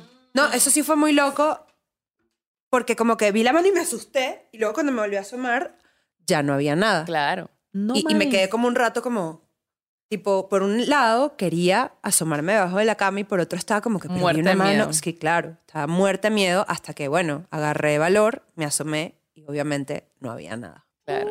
Pues, esos errores de la Matrix, ¿no? Como que dices, ¿qué? Pero fue muy loco porque había tipo, o sea, una mano, ¿sabes? Yo quería agarrar algo y iba, yo iba a meter la mano y obviamente cuando vi la mano fue como, ¡oh!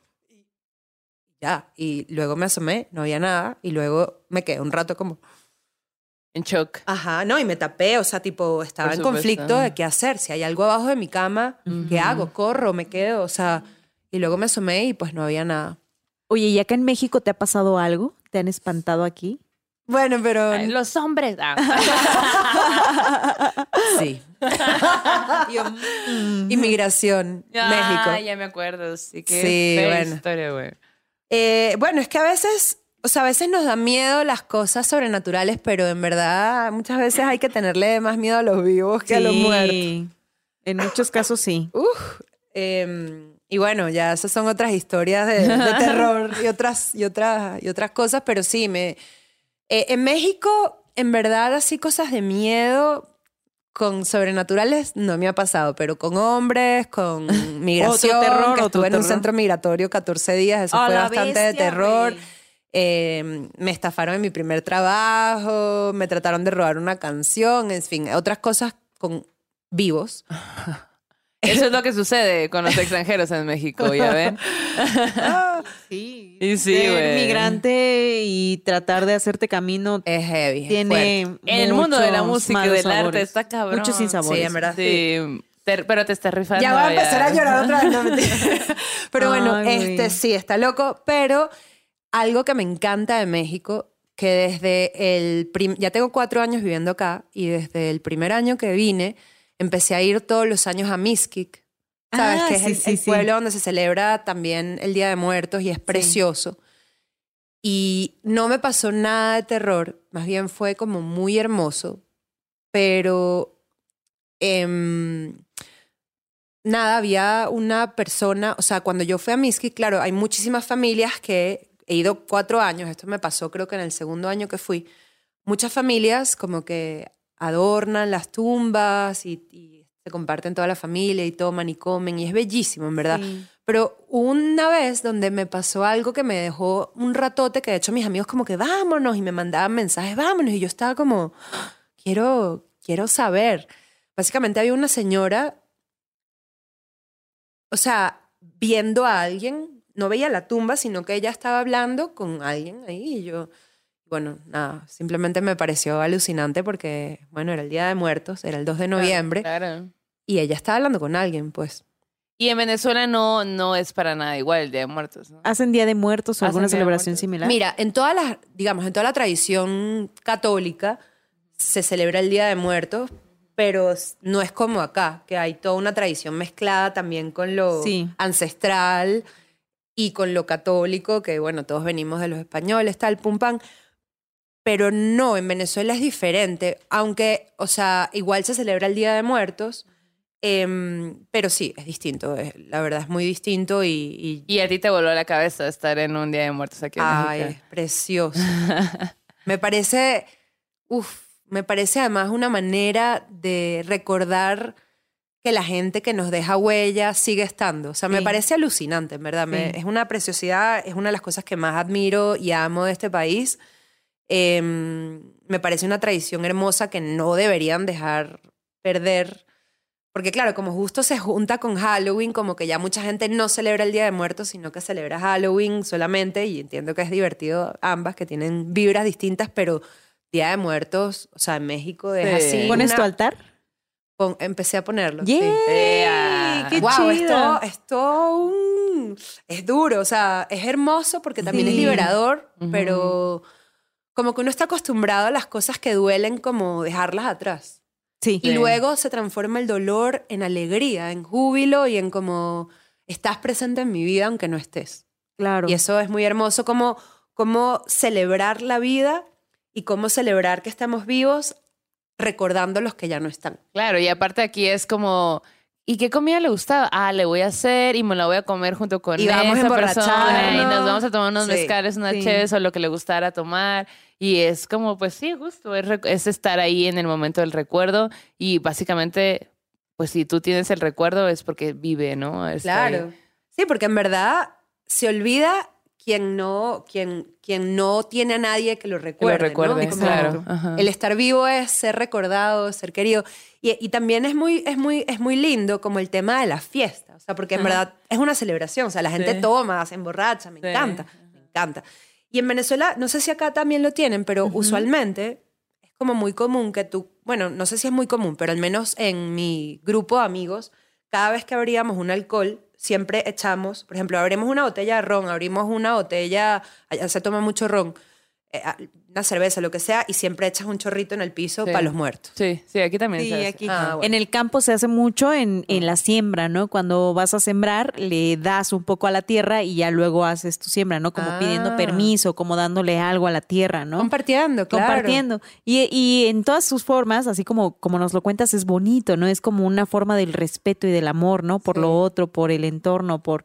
Está súper chido, güey. Y ver cómo se, se tocan esos puntos, ¿no? O sea, como Sí. que lo hacen en Venezuela y aquí también lo hacemos, ¿no? Ajá. En maneras tam- tal vez un poco variadas, pero al, al final con la misma intención, ¿no? La de existir eso otro, ¿no? La tierra, ¿no? Como nuestros seres queridos que ya no están y muchas otras cosas. Pero además alucino porque el hecho de recordar que somos finitos y que nos vamos a morir Claro. hace que la vida tenga un sentido como de, de grandeza, como que no vamos a ser para siempre, y eso lo tenemos claro, Por lo tanto, hay pero que mientras estemos, Ajá. vamos a Claro, gozar. De eso Exacto. se trata, güey. Sí. Está súper chido eso, ¿no? Como nos cool. hace sentir más vivos, Sí, ¿no? sí, Como que exactamente. a cada, a cada tanto la vida nos, nos, nos da ese sentimiento de, eh, güey, disfrútalo. Porque, Porque, te se va a vas a, acabar. morir. Porque si algo tenemos seguro es que nos vamos a morir. Así Así, que es. hay que hacer lo que nos gusta hacer mientras no lastimemos a las demás personas. Sí, y recordar con cariño a aquellos que han sido parte de nuestras vidas, Y ¿no? que nos han dejado algo porque viven, Sí. si viven en tu mente y en tu corazón, están también ahí presentes, ¿no? A Es así. huevito. Bueno, y entonces, eh, pasemos a nuestro terror en corto. Me parece ¿Qué perfecto. opinas? Bueno, pues en este terror en corto eh, nos los manda Samuel Sánchez y nos mandó un audio. Entonces él nos va a contar desde su voz su experiencia sobrenatural. Vamos a escuchar. Mm, Hola, mor- morras malitas. Bueno, pues cuando tenía como cuatro o cinco años, eh, en mi escuela, este, hablaban mucho de Frida Kahlo y iban a hacer una incursión a, pues, a la casa de Frida Kahlo. Pero como que yo no sabía, entonces yo insistí mucho a mis papás y me llevaron un día. Pero, pues, la verdad yo no me acuerdo mucho de ese día, pero sí me acuerdo que este me empecé a sentir muy mal y me empezó a doler la cabeza, tenía mareos y vómitos. Y me cuentan justo mi mamá que ese día que fuimos estábamos pasando por, pues, por todo, obviamente, y que justo cuando pasamos a lo que sería el cuarto de Frida, pues que yo me quedé como ahí unos segundos y me quedé viendo un espejo. Y después me comenta que cuando regresé yo estaba llorando y le estaba diciendo que por favor que ya me quería salir. Y pues lo que me dice es que al parecer lo que yo conté fue que justo en el espejo que daba como hacia una cama yo vi a una señora como la pues como Frida básicamente yo fue Frida Kahlo este la vi y me estaba diciendo que fuera o sea me estaba dando señales de que fuera con ella pero como les repito yo no me acuerdo bien de esa historia pero sí me acuerdo súper que me empecé a sentir súper súper mal. No me he sentido así nunca después de esa vez y pues obviamente nunca volví a ir y hasta ahora este la verdad tampoco quisiera volver a ir me da como cosa no sé este pues sí no quiero pensar mucho en eso y pues esa es una de muchas historias que tenemos y por favor háganme saber si quieren que Por supuesto. cuente otras historias que nos han pasado Ay. justo a mi mamá, a mí. Han pasado así muchas cosas extrañas. Oh my God. ¡Wow! Frida Fantasma. Frida, imagínate que Frida te diga, Kyle, tú. mm, no sé. ¿Cómo, ¿Cómo les haría sentir eso? O sea, uno la admira mucho, pero al mismo tiempo sí da miedito. Sí, no, o sea. Y además siendo un niño, güey, ¿no? y así claro. como que... sé. No, pero eh, sí, o sea, como que a ver si encontramos una foto o la posteamos por ahí en redes o ustedes buscan ahí en el Museo de Frida Kahlo que sí está esta cama, ¿no? Con el espejo arriba. Yo tengo por ahí una foto, creo. A la ver, bueno, forma en la que ella, o sea, cuando ella estuvo Pintaba. en cama, ¿no? Ajá. Pintaba, Claro. claro. O sea, y él sin tener como que to- tal vez todo este contexto la ve allí, güey. Sí, qué, loco, loquísimo. Y, oh. ¿Qué fue eso? Hay un Ah. gatito en esta casa. Ok, ya, perdón. ¿y ¿Qué, qué Pues fue? ya, habemos nuevo invitado. este Hola. Aquí hay puras morras. Las morras gatitas. Las morras. con- Felinas. Sí, ajá, exacto. Ve, qué locura. Me Qué parece una gran historia. Sí. Porque además como que es como este encuentro con un ser, bueno, con un espíritu em- de alguien emblemática, Emblemático. Pero además machine, súper poderosa, claro, wow. Pero aparte, al final, aunque no, no hubiera sido ella, cualquier espíritu que se te aparezca y te diga que vayas, qué Claro. Pinche miedo. la Sí, ahí, neta. ahí es donde hay que empezar a maldecir, ¿no? Sí, ahí- ahí- ahí- ese es el momento, justo. Exacto. Como de que no, a ver, ¿a dónde? ¿A dónde quieres que vaya? A ver, ¿a Exacto? Vete tú. Ah, a ver, no, a ver, yo aquí te veo. A ver, ven tú. A ver, ven tú. No, A ver. Y cuando empieza a venir, no, hay que- manches, no, no. Era broma, era broma. Sí, sí. Güey, qué miedo. Y fíjate que, que alguna vez un amigo me contó que una vez tuvo un sueño con Cerati, güey. Ay, Pero- guau. El sueño, güey, es hermosísimo. Le voy a pedir que nos lo comparta. No quisiera yo quemarlo aquí porque me pareció un sueño muy increíble, hermoso, güey, luminoso. Le, le voy a pedir y ojalá que para próximos capítulos lo podamos tener. Pero antes quiero compartirles eh, un sueño Muy Sueño macabro, güey. Muy macabro, la neta. Tus sueños macabros entonces eran la hora de, de que te comía un tiburón y Me perseguía un leopardo, sí, Ah. muy loco. Bueno, y también he tenido sueños distintos, ¿no? Donde, sí, donde. ¿Alguna vez se te ha subido el muerto? No estoy segura, pero una vez yo estaba acostada, o sea, no estoy segura si, bueno, no estoy segura qué era. Tú cuéntanos. Pero una vez estaba acostada y básicamente, ¿sabes cuando sientes que tienes a alguien al lado? O sea, como, Al lado, ok. como Ajá. que al- alguien, o sea, sentí, yo estaba acostada Que se hundió la cama. y sentí que alguien, plin, y fue como, No quiero voltear. sí, bueno, de Claro. hecho, de nuevo, lo que hice fue dar la espalda, estuve ahí un rato y luego me paré así a prender la luz y que, ¿qué? ¿Qué? ¿Qué? ¿Qué? ¿Quién está ahí? Te entró ahí la valentía, ¿no? De, a ver. Bueno, porque a veces cuando uno tiene miedo, uno... Claro, se protege Sí. con eso, ¿no? Sí, claro. Y ya me puse así como, como, te bendigo. Fíjate, yo, yo no sabía esa técnica y yo le decía, te bendigo, te libero. Y luego yo estaba como, estoy. ¿Será que, o sea, ¿será que sí pasó? ¿Será que como que uno duda Dudas, tanto. claro. sí, Claro, claro. Es normal. Sí, claro. Bueno, ahora vas a decir, te maldigo. Hijo de tu tal por cual. Ajá. Oigan, pues este sueño, fíjate que, que conecta un poco con lo de Frida y ahorita van a ver por qué. Nos lo manda Berenice, güey. Ajá.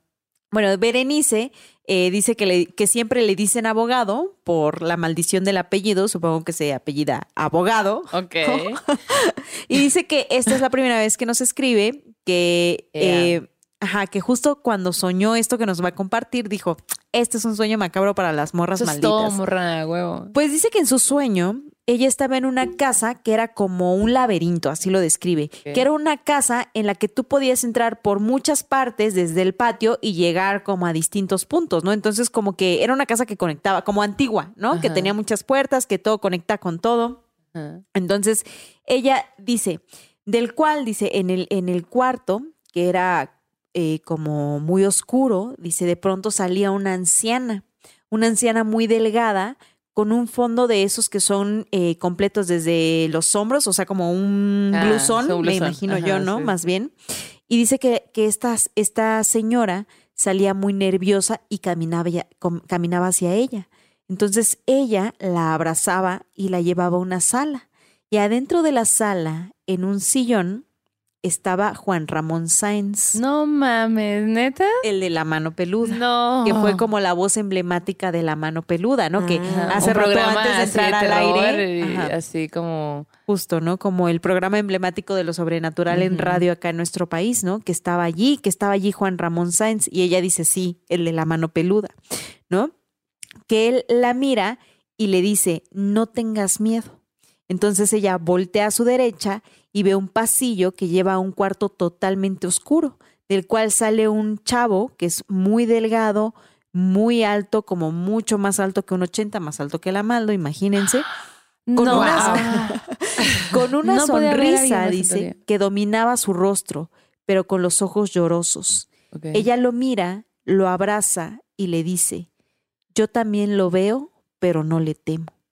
Miré el cuarto, dice ella, y vi una silueta negra y alta con un sombrero y escuché un silbido. El silbón.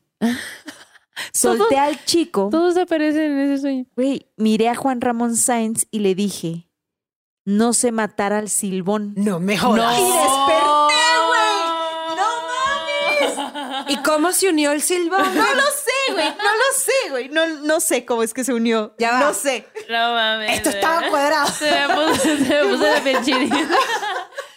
¿Cómo íbamos a saber que te ibas a hablar? Les- Yo ni güey, conocí el silbón, güey. O sea, yo prometo que leí el sueño, leí silbón, pero no le di el significado después de que ya ella nos contó lo del silbón, güey. Estoy impactada también. What? Todo se conecta. La cara. Güey. O sea, tipo, me siento, o sea... Te eh, digo que se mueven las energías bien cabrón, güey. A ver, termino, termino. ella soñó con el silbón. Pues ella le dice, no sé matar al silbón y desperte. Recuerdo que tenía mucho miedo y la piel de gallina. Mi gata estaba junto a mí mirándome como si supiera que tuve un mal sueño y espero eso fuera. La verdad, me dio mucha curiosidad soñar con gente que no conozco. Siempre aparecen personas con las que he convivido aún como clientes en mi trabajo, pero estas dos personas en mi vida las he visto. Espero que les guste mi sueño maldito y perdón por el cierre tan seco, pero contra el silbón no puedo jugar. Pero ella, aquí hay un silbón. En México no, yo, existe yo un nunca silbón. jamás- no sé, o sea, yo jamás había escuchado un ¿Y ella de silbón. dónde será? A o sea, no entiendo. Déjame entrar otra vez a su mensaje a ver si nos dice De este, que, de Necesito más información. o sea, ¿cómo? Era más que loco que se haya relacionado. Ajá. Güey, estoy impactada, estoy impactada también. Ah, aquí está su correo, A ver. pero no nos dice si es de Venezuela, güey. No, no creo Pero que sea de Venezuela porque conoce lo de la mano peluda que yo en Venezuela no tengo esa referencia. Ajá. Claro, es cierto, es cierto. No sé matar al silbón, pero mira, acá está, acá lo dice, güey. Qué locura. Morra, No. aparece. Resuelven nuestras dudas, por favor. ¿Qué onda con el silbón? O a lo mejor también es una entidad que se sí. aparece no, en- no, no en- dice de dónde, de no, no dice, no dice. Ah, bueno. Pues esas son las incógnitas de ¡Qué este loco! programa. Está increíble, güey. Qué Wow. gran sueño, aparte. Están todos. así. Todos. Todos los que tienen que estar estuvieron ahí. A Wow. güey. Bueno, Gran sueño. wow. No, pues salud, güey. No, pues la neta que sí. Salud con mis salud. ¿Quieres que te comparta? ¿Quieres que te comparta? Este, mira, bueno, Porque. Bueno, Ok. para los muertos. Ya hicimos el regón. Para los ¿no? muertos, para los muertos. Ahí está, muchas gracias. Eh, salud. Ahora sí, salud. Uh. Epa. A ver, bueno, ya lo he tomado, pero pues claro que sí. Qué loco, güey. Estoy impactada Ya, pero qué con loco este que el silbón entró ahí que ¡epa! ¿Hablaban de mí? Alguien dijo mi nombre. y además ella sabía que al que había que matar era el silbón. Wow. ¿Y la historia en Venezuela sobre el silbón es que hay que matarlo o hay que huir de él no, hay que, tienes, que, que huir. tienes que huir. y no verlo? Tienes que huir porque si se te... O sea, si, si lo escuchas silbando lejos, es que ya, te agarró. valió. Ya te agarró. Ay, No, no. tengo miedo, güey. O sea, el silbido es como... Ah, ¿se sabe que es así? O sea, como que hay gente que lo ha escuchado, claro. Y, y, y- y- A ver, hazlo otra vez. y yo volteando a ver a Ya todos. me dio todo. Yo- Entonces, claro, si lo escuchas, está lejos. Está cerca, sí, está lejos. Sí. Pero si lo escuchas, está aquí. Corre, güey. Corre. No, es al revés, que si está, si lo escuchas Ah. cerca está lejos, ¿no? Ah, sí, sí, bueno, Bueno, perdón. si lo escuchas tú corre. No Sí, importa cómo, lo cómo escuches, que corre, ponte a salvo. ¿no? Exacto, exacto. O sea, Oh. exacto. Si lo escuchas cerca, está lejos. Si lo escuchas Sí, lejos, ay, sí. coño, ahí ya. Ay, no, güey, qué Reza, miedo. reza. Ay, ay, ay. Oye, oye, Laus, ¿alguna otra historia que quieras compartirnos antes de pasar al sueño macabro? ¿A Chiquita, Ah, al- perdón, al terror. terror. Mira, ahorita ya no se me aparece. O sea, no me acuerdo más nada. Perfecto, Perfecto, perfecto. bueno. Cerramos aquí con broche de oro, Güey. Wow, con gran broche de cierre. oro Con el del silbón. No manches, no sé cómo voy a dormir hoy, la Interpretación de Laura Guevara. Bueno, Deberías de meter ese silbido en alguna de tus canciones. Soy una gran silbadora, ¿no? Solo lo propongo. La silbona. La silbona. Yo siempre he querido silbar, güey, pero no sé Pues ya, edad. ya lo estás haciendo. Si quieren improvisar ahorita algo, una, una canción Sí, como para de- cerrar para- el programa. sí. Y, y tiene de que decir morras sobrenatural. malditas en algún punto. Claro que sí, Arre. claro que sí. Va. Pero antes de eso, wow, ¿estás? Sí, Ya, ay, ya directo a la fama. Silbando. Eh, bueno, y en esa sección de arte terror. Bueno, pues les quiero hablar del el arte abstracto, que por todos los tiempos hasta ahora ha sido, eh, pues Kandinsky eh, es el gran líder supremo del arte abstracto, porque básicamente es hombre. Pero, ¿qué tal? ¿Qué les, qué les parece si les digo que, eh, que el arte abs- abstracto igual y lo hizo una mujer espiritista? Wow. No tengo dudas porque tantas cosas en la historia de la humanidad que han sido inventadas por mujeres, luego las borran, les quitan el crédito, Sí. las desaparecen y luego viene un vato y que yo lo Un hice. blanco, un blanco vato heterosexual. Yo lo hice primero. A mí se me ocurrió primero, claro. O a mí sí Pues- me sale, a ti no. Ajá, ajá. A mí yo, los, yo sé más. Eh, pues bueno, eso, eso es un poco lo que quizá pasó con Georgina Houghton. Y bueno, ella, eh, vamos a situarnos por ahí de, de 1800. Ella nació en 1814 en eh, Las Palmas de Gran Canaria. Y pues básicamente ella eh, fue una mujer, una artista británica y medium aparte, por lo siguiente que les voy a contar. Resulta que, pues bueno, ella era una pintora victoriana, ¿no? Pues estamos situándonos en ese tiempo. Y eh, pues ahora se reconoce como la primera, artis- la primera artista abstracta por una serie de cosas que ahorita les voy a contar. Eh, se reconoce como tal, pero no es que se reconozca. Nadie le va a quitar el título a, Kandi- a Kandinsky porque, pues, no mames, durante todos estos años y siglos le, cabrón, le güey. hemos dado el título de este güey, fue el primero que, que empezó a hacer ese tipo de arte, ¿no? Y pues justo pues tiene tan poco reconocimiento por el hecho de, uno, ser mujer y dos, era espiritista. Entonces la hacían a un lado de Claro, esta la loca, loca. ¿no? Ajá, está loquísima esta morra. Eh, y entre 1860 y 1870 produjo una pues muy sorprendente serie de, de acuarelas abstractas, asegurando ella dice que estaba guiada por varios espíritus que guiaban su mano para pintar las cosas que pintó. wow, Em, los quiero ver. Ajá, pues, ahorita te los voy a poner. Y dentro de esos eh, espíritus que guiaban su arte, eh, pues estaban como grandes nombres del Renacimiento, arcángeles, personajes bíblicos, y, y ella, pues ese era, era, era su onda, no era su trip. Y, cuenta, ¿no? Porque hay cosas que, pues, que se escribieron y dice, ¿no? Inmediatamente, por ejemplo, inmediatamente tomó el control de mi mano, que estaba quieta sobre el tablero espiritista, y trazó varias curvas y líneas. Después, sentí el impulso de sustituir el lápiz negro por uno azul, con el que dibujó sobre el mismo trozo de papel. Yo no sabía si iba a ir hacia arriba o hacia abajo. Yo solamente seguía lo que tenía que, lo que me decían, ¿no? Y es que lo que establece el espiritismo es justo que el alma nunca muere, ¿no? Entonces, eh, lo que marcaba era que siempre había una conexión entre vivos y muertos y que de pronto estas almas eran las que guiaban o orientaban, ¿no? Por eso lo que ella dice es que yo ponía la mano, ¿no? Y eso me guiaba, Me guiaba, ¿no? Que eran las almas. Claro, ajá. De hecho, bueno, la historia de cómo ella eh, se, mu- se mete al mundo espiritista es porque fallecen sus papás. Entonces ella en un intento de tener un contacto con ellos, Claro. empieza, a- se mete a este, a este mundo, ¿no?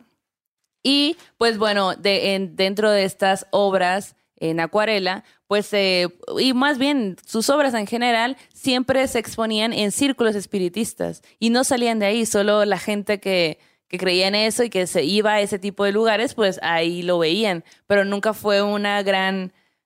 "Ay, Claro, voy a evento poner", público ajá, algo, Sí, me van a publicar. En una galería. Ajá, exacto.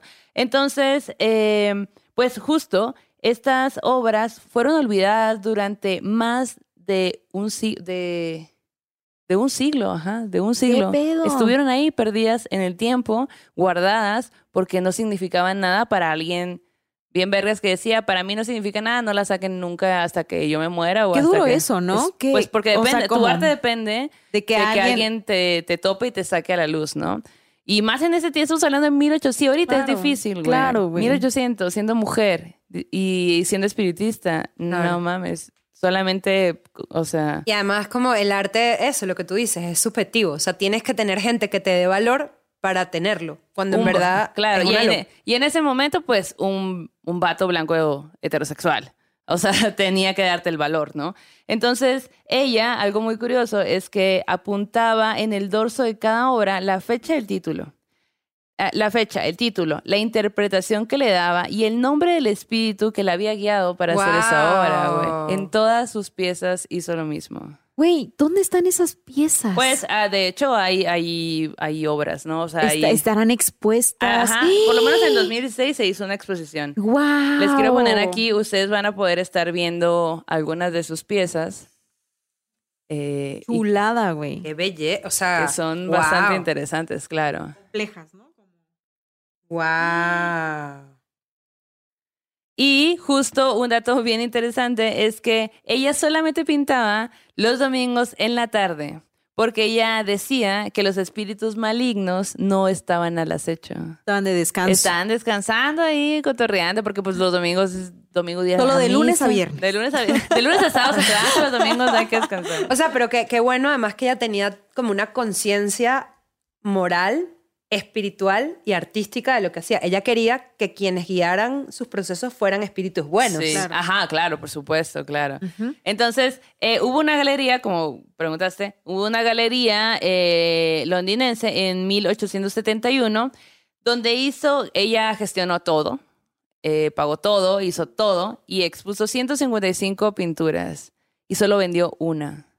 Entonces fue un fracaso total y toda la crítica se le fue encima, Hombre, ¿no? ahorita, güey. Sácalas ahorita, verás. si no se- Sácalas ahorita, verás, morra.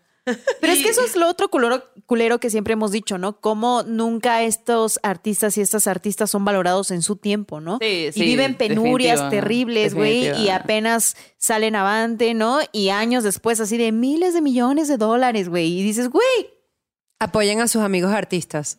De- ajá, por Escuchen su música, por- denle like, Ajá, vean su arte, denle like, compren, compren, vayan al concierto. compran su, compren su merch, eh, Compartan, síganlos, ajá, compartan, sí. en verdad apoyen a sus amigos artistas. Sí. apoyen el arte. Bueno, eh, pues de hecho sus dibujos pues estaban llenos de simbolismos sagrados, llenos de mensajes espiritistas que eran como muy complejos.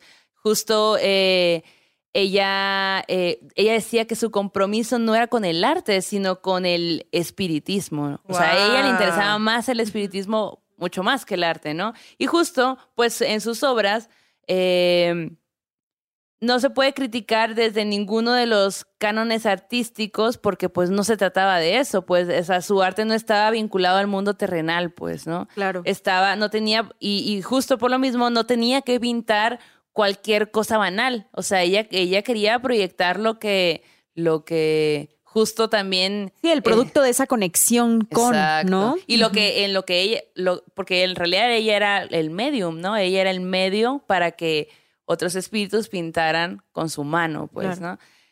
Y pues eh, en 1882 eh, publicó unas crónicas, guacha del título, Crónicas de las fotografías de, fenó- de fenómenos y seres espirituales invisibles al ojo material. ¡Wow! Increíble, ¡Qué chingón! Y en julio del 2016, el Instituto de Arte eh, puso una, una exposición de dibujos espirituales y ahí es en, en Londres y ahí es donde se pudo ver, salieron a la luz estas, en el 2016, o sea, también hace bien poquito, pues salieron a la luz después de 1800 que, sal- que ella pintó todo esto, ¿no? Esperemos que su espíritu sepa que la admiramos y que su trabajo es increíble. Es Oye, a lo mejor increíble, su espíritu conecta con otros artistas, ¿no? A Puede través- ser increíble Ve, Qué loco, ¿no? también. Sí, Pero sí, sabes, también hay una parte de eso que como que es como que si ella no las hubiese hecho y en verdad sí, seguramente los espíritus guiaban, pero también estaba su espíritu Pues sí. Y su talento, güey, parte, ¿no? es parte de, ¿no? Sí. Pero justo como ella dice, o sea, yo no, yo no le debo nada al arte, yo a mí me interesa el espiritismo, ¿no? Entonces con, e- con, con eso voy. Y algunos críticos de arte creen que, eh, que si su pintura de haber sido conocida y difundida se hubiera adelantado a Kandinsky porque son muchos años antes, o sea, Un siglo, o Sí, sea, o un sea, siglo. justo. Mm. Porque, eh, bueno, a, a Kandinsky, sus teorías del arte abstracto, que eh, pues él salió en 1910 con la, con la onda del arte abstracto, ¿no? Y ella pues estaba en 1800... Eh, Sí, mil- 14, tal. Sí, ajá. Y, y bueno, pues de haber sido así, de haber sido publicada, de haber sido reconocida, de haber sido todo eso en su tiempo, pues ella hubiera sido la número, o sea, la creadora Claro. del arte abstracto y no Kandinsky. La pionera, ¿no? Ajá, Como justo. Ajá. Mm. Y pues eh, justo eh, dentro de las críticas se dice que ella representaba mundos cósmicos en los que reinaba el orden del desorden. Y eso está también bien interesante. Se me, ah, ok, se me quitó el celular. Y les quiero leer unas críticas de, de gente del mundo del arte que también está bastante, pues o sea, te deja que pensar, ¿no? A ver. Dice, el veterano crítico de arte Waldemar Vato. Bato, por supuesto, dijo sobre la pintura de, de, de eh, Houghton, raras veces en mi vida de crítico de arte me he quedado tan pasmado como delante, como delante de, la- de las acuarelas de Georgina. Las fechas de sus dibujos hicieron que me restre- restregara los ojos con incredulidad. Ha aparecido un artista en el arte que reescribe la historia. Ah, bueno, está chido. Está cool. Y también justo eh, Jonathan de The Guardian escribió, en la prim- es la primera artista abstracta. Esta mujer fue un genio que solo pudo crear y enseñar su arte atribuyéndolo a hombres blancos muertos. Híjole. Híjole, ¿Ves? Yo, Sí. yo voy más por esa última crítica. O sea, también era la forma. Que claro, ser mujer y ser pintora y ser tal, como que. Te queda de dos. Des- eh, decir que eras vato, o sea, firmar como vato, o, y, y, y sí ser O exitoso. decir que lo hicieron espíritus vatos. Blancos. Sí, pero ¿no? bueno, de bueno, hecho- esos eran sus referentes en ese tiempo, ¿no? O sea, pienso en esa época qué referentes mujeres pudiera haber tenido, güey. Seguramente no había, güey, ¿no? Por eso sus referentes también seguían siendo vatos, ¿no? Claro. Pero ella seguramente se volvió el referente de muchas otras morras, ¿no? También entiendo de dónde viene, pues, ¿Cómo sería la historia? Sobre todo. Sí. ¿Cómo sería la historia si se le hubiese dado como el protagonismo a todas las mujeres que han construido la Claro, historia? De güey. hecho, justo lo hablaba con una amiga que estábamos hablando de lo de la Revolución Mexicana y todo el cuento, Ajá. lo de las Adelitas. Sí. O sea, que hubiese sido tipo el ejército mexicano si Sí. en esas mujeres que cocinaban, que viajaban con ellos, que, o se sea, hubieran muerto, güey. Claro, no hubiesen podido hacer nada. se hubieran Pero, muerto. pero los héroes de la revolución.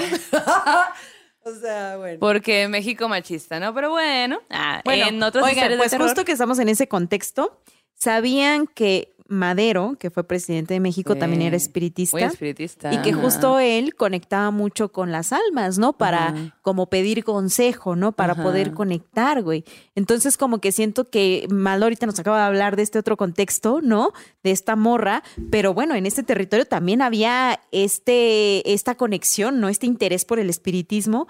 Y güey, estaría chido también comentarlo más adelante, ¿no? Sí, como cómo lo vivió el sacar, Madero y todo eso. no, y ¿no? la política y el Y la espiritismo. política y el Por ejemplo, espiritismo. en Venezuela, Los brujos del poder, ya me acordé del libro. Oh. Ah, bueno, ese es un libro, pero ¿no?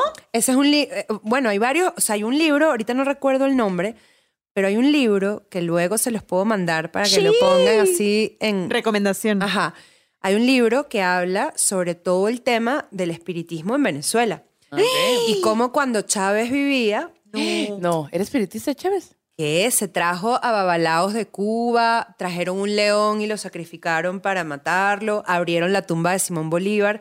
Y curiosamente, por, toda eso, la gente, por eso Venezuela está así, güey. toda la gente que abrió la tumba, to- mira, hasta se me cortó la voz. Se murieron todos. Todos se murieron Claro. y en circunstancias muy locas. Por supuesto. O sea, porque además, como que Chávez, y cuando se murió Chávez y todo ese gobierno de, de personas que ya tienen 23 años en el poder y que básicamente lo único que les interesa es permanecer ahí para siempre. em, y claro, a veces la gente cuando yo hablo de estas cosas, como que dice, no, pero es que la derecha es mala y la izquierda es buena. Y es como, no, amigos. Cuando hay una dictadura, cuando hay una autocracia, no importa si eres derecha, izquierda, arriba, abajo, amarillo, azul, se violan los derechos humanos, hay gente que sufre y hay una gente que lo único que le interesa son sus intereses y el poder. Y eso, todos tenemos que ir en contra de eso porque eso sí da terror. Pero bueno, Sí, cual- yo siento que estés en donde estés, cualquier extremo, güey, va a Sí, tener víctimas, va a tener dolor, va a tener sí, pero, errores. pero es muy ¿no? loco porque la gente que abrió eh, la tumba de Simón Bolívar, hay uno que era también uno de los, de los grandes del chavismo, que tipo estaba manejando en un carro, creció un río, él estaba cruzando y el río se lo llevó. O sea, ¿Qué unos cuentos pedo, tipo de verdad. Wow. Y claro, hay ese libro que les voy a compartir, yo todavía no me lo he leído, pero me lo han recomendado, cuenta como toda la historia de investigación atrás del chavismo y, El espiritismo. y básicamente la santería y los paleros, ¿no? Las distintas creencias, ¿no? Para, para Pero seguir además- manteniendo el poder. ¿no? Porque además ellos, ellos sabían que el, el tema de Venezuela, para tener el control de Venezuela, no solo era un tema del petróleo, la reserva más grande de oro del mundo, la segunda reserva de diamantes, de coltán, de aluminio, ¿no? Eh, ellos sabían que no solo tenían eso, sino que también había que haber, tenía que tener, o sea, no solo el control social, político, económico, cultural, sino también ellos tenían que tener el control espiritual. Wow, Entonces claro. hay una gente que dice que en los nuevos billetes que sacaron, que ya han sacado tantos porque Venezuela es el país con la mayor inflación del mundo, de hecho ya se acabaron los bolívares, ya en Venezuela no existen los bolívares, ahorita todo se paga con dólares porque ellos, que se la dan de anticapitalistas, hicieron que el dólar reinara en Venezuela y el bolívar, nuestra moneda oficial, murió. Pero bueno, esa es otra historia de terror también, Eso pero... está de súper miedo. Sí, muy loco. Pero lo que les quiero decir es que ellos, o sea, hay toda una investigación que pusieron en los billetes símbolos para el control de la población. Entonces la política y el espiritismo están muy ligados y en Venezuela hay toda una historia, o sea, hay varios, varios políticos en Venezuela antes, también dictadores y otros que no eran dictadores, que han utilizado las fuerzas del bien, pero sobre todo del mal, para mantener el control, para perpetuarse en el poder Sí, a lo mejor una mezcolanza de creencias, ¿no? No solo espiritismo, sino a lo mejor otras, muchas Ah, otras cosas sí, claro, claro. claro. que, que han hecho para, ¿no? No sé, pienso, bueno, sí, eso. Bueno, porque es que también llega un momento que la energía espiritual ya no es como esto es algo, sino que Ya es todo, todo, ¿no? confluye. Y además Claro. estamos en países donde el sincre- sincretismo Sí, religioso y de cultural. piel, claro. Entonces, claro, por ejemplo, en Venezuela hay, hay varias diosas, hay varios dioses. Por ejemplo, hay una que yo a mí me yo admiro muchísimo que se llama María Lionza, que de hecho Rubén Blades le escribe una canción. María Lionza, un cigarrito y un ramo de flores te voy a llevar. Entonces, claro, María Lionza es una diosa que era una indígena que iba en una danta. eh, Es una danta. Es un animal, es un mamífero rarísimo. rarísimo. Oh, si pueden poner la foto porque es Ok, ok, rarísimo. Tiene así como una nariz y es como un medio cerdo, pero no es un cerdo, es como una especie de vaca salvaje. Rarísimo. Ok, rarísimo. ok. Es una danta. Y María Leonza cabalgaba la danta y era como una reina indígena. Wow. Y eh, en el mundo de- del espiritismo, de, de, digamos, de la santería, etcétera, María Leonza también es una de las personas a las que le rinden. Entonces en Venezuela hay una montaña que se llama la montaña de Sorte, que queda en el estado de Yaracuy, donde todos los brujos de diferentes tradiciones religiosas, cultos, espiritistas, etcétera, van allá y todo el mundo dice que en esa montaña hay una energía muy fuerte y, a- y Wow, qué ocurren como sacrificios y pasan Órale. cosas muy locas que de hecho entrar necesitas un guía espiritual que te lleve porque hay cosas muy densas. Entonces, Qué miedo, güey. pero sí, la política Sí. y la, la- la religión y el espiritismo se... uh, Sí, como que siento que justo en estas posiciones de poder, en todos los entornos, buscando todo, ¿no? siempre hay mucho, ajá, como cómo te afianzas, ¿no?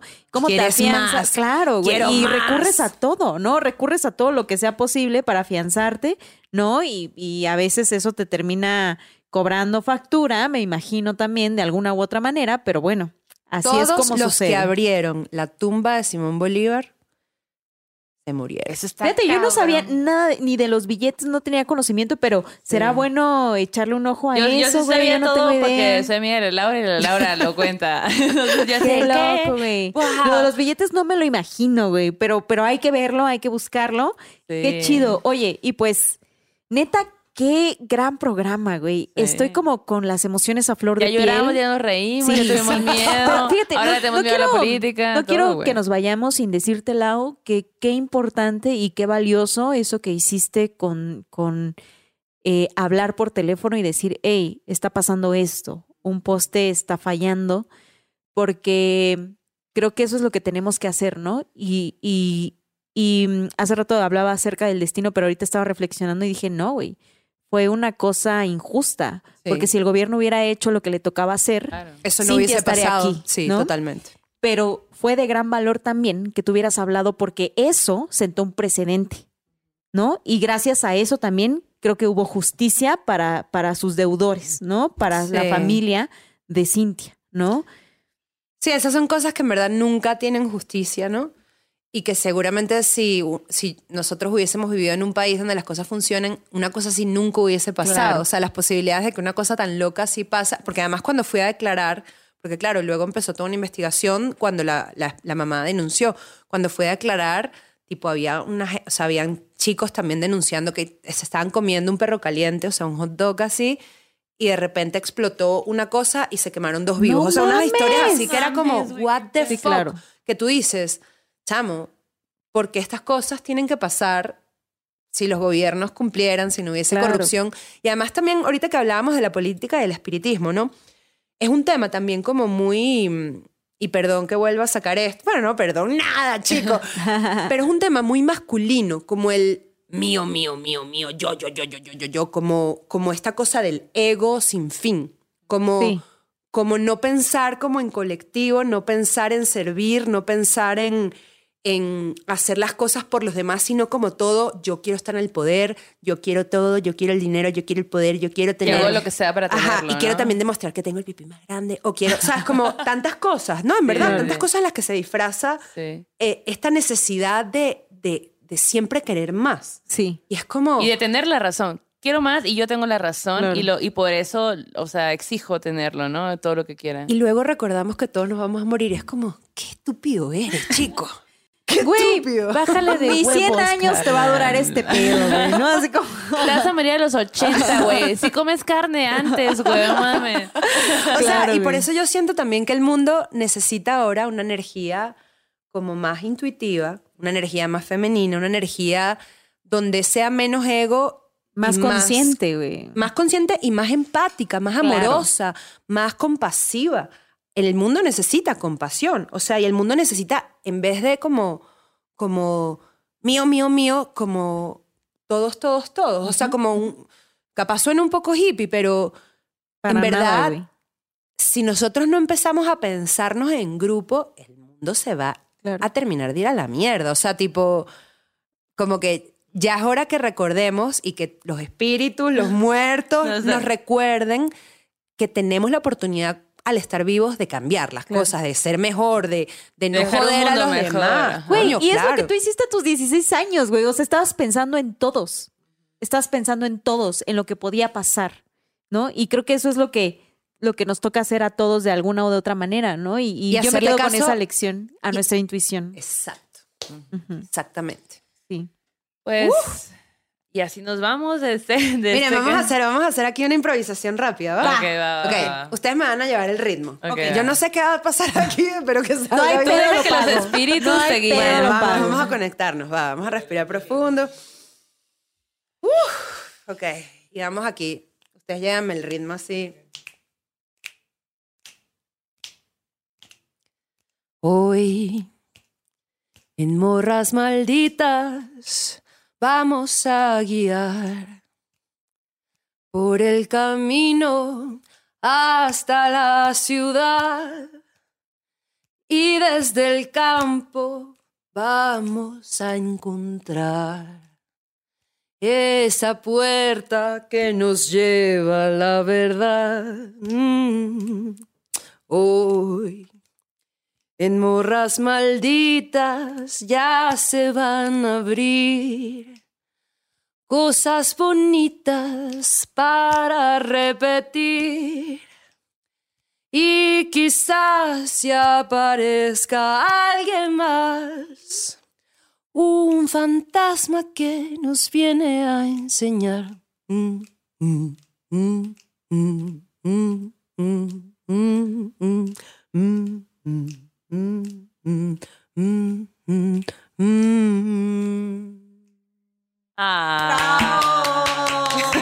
Gracias, Lau. A huevo. A huevo. Qué bonito programa, güey. Qué. Gracias. Estoy muy orgullosa de ustedes, amigas. Ah, pues mm, eh, gracias, bienvenida siempre a este programa eh, siempre puedes venir a contar tus historias. Ojalá te sigan pasando cosas.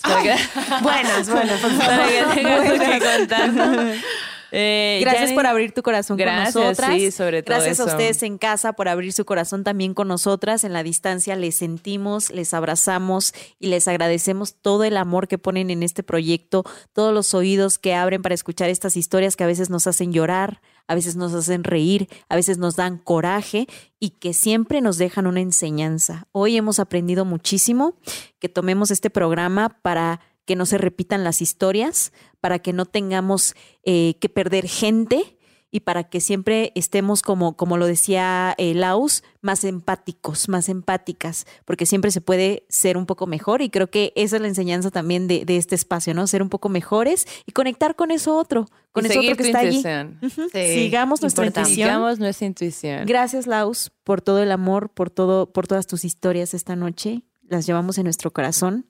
Gracias a ustedes. Cerramos este círculo. Espera, espera, espera. Antes de cerrar, Laura, eh, ¿en qué, en dónde te pueden encontrar? Ah, sí. La gente, a ver, queremos saber. Gracias, gracias por esta invitación. ¿Qué proyectos para el futuro? Cuéntanos rapidísimo qué hay. Bueno, ya nos dijo del disco. Del ya no, disco, ya, ajá. yo ya estoy acá A puestísima danos para el disco. fecha. Ven, para que la ven, gente a ver, vea. a ver, me encanta. Bueno, se viene el disco del amor y otras sustancias. Va a salir a partir del 14 de febrero. Eh, voy a estar sacando puras canciones que los van a hacer viajar, emocionarse, como Nosotras ya lo vivimos hace rato, a huevo. Em, sale a partir del 14 de febrero. Porfa, síganme en todas las plataformas. Estoy en Spotify, YouTube, Apple Music, Deezer, todo, todo, todo. Laura Guevara. Suscríbanse, síganme. escuchen mis canciones. Y aparte vean sus videos porque también son muy bonitos. Yo estudié cine, entonces ¡A eh, pues mis videos tienen como mucho amor eh, y mucho, bueno, mucho cariño puesto ahí. Y síganme en las redes sociales, estoy como la Laura Guevara en Instagram, en TikTok, en Twitter, en Facebook, la Laura Guevara. Y síganos también a nosotras como Morras Malditas en todos lados del mundo mundial. Y arroba Y- maldo maldita. Arroba Maldo Maldita estoy yo y arroba Arroba- Mérida con doble A. A y N. Y N. Eso. Por ahí les voy a salir. Eventualmente Oigan, vamos sí, a salir. Gracias, Roberto, que está ahí en los controles. Gracias. Qué gran noche. Nos despedimos. Vayan con su Dios, diosa, dioses santos, deidades y energías de preferencia. Que este aquelarre ha terminado. Hasta la próxima.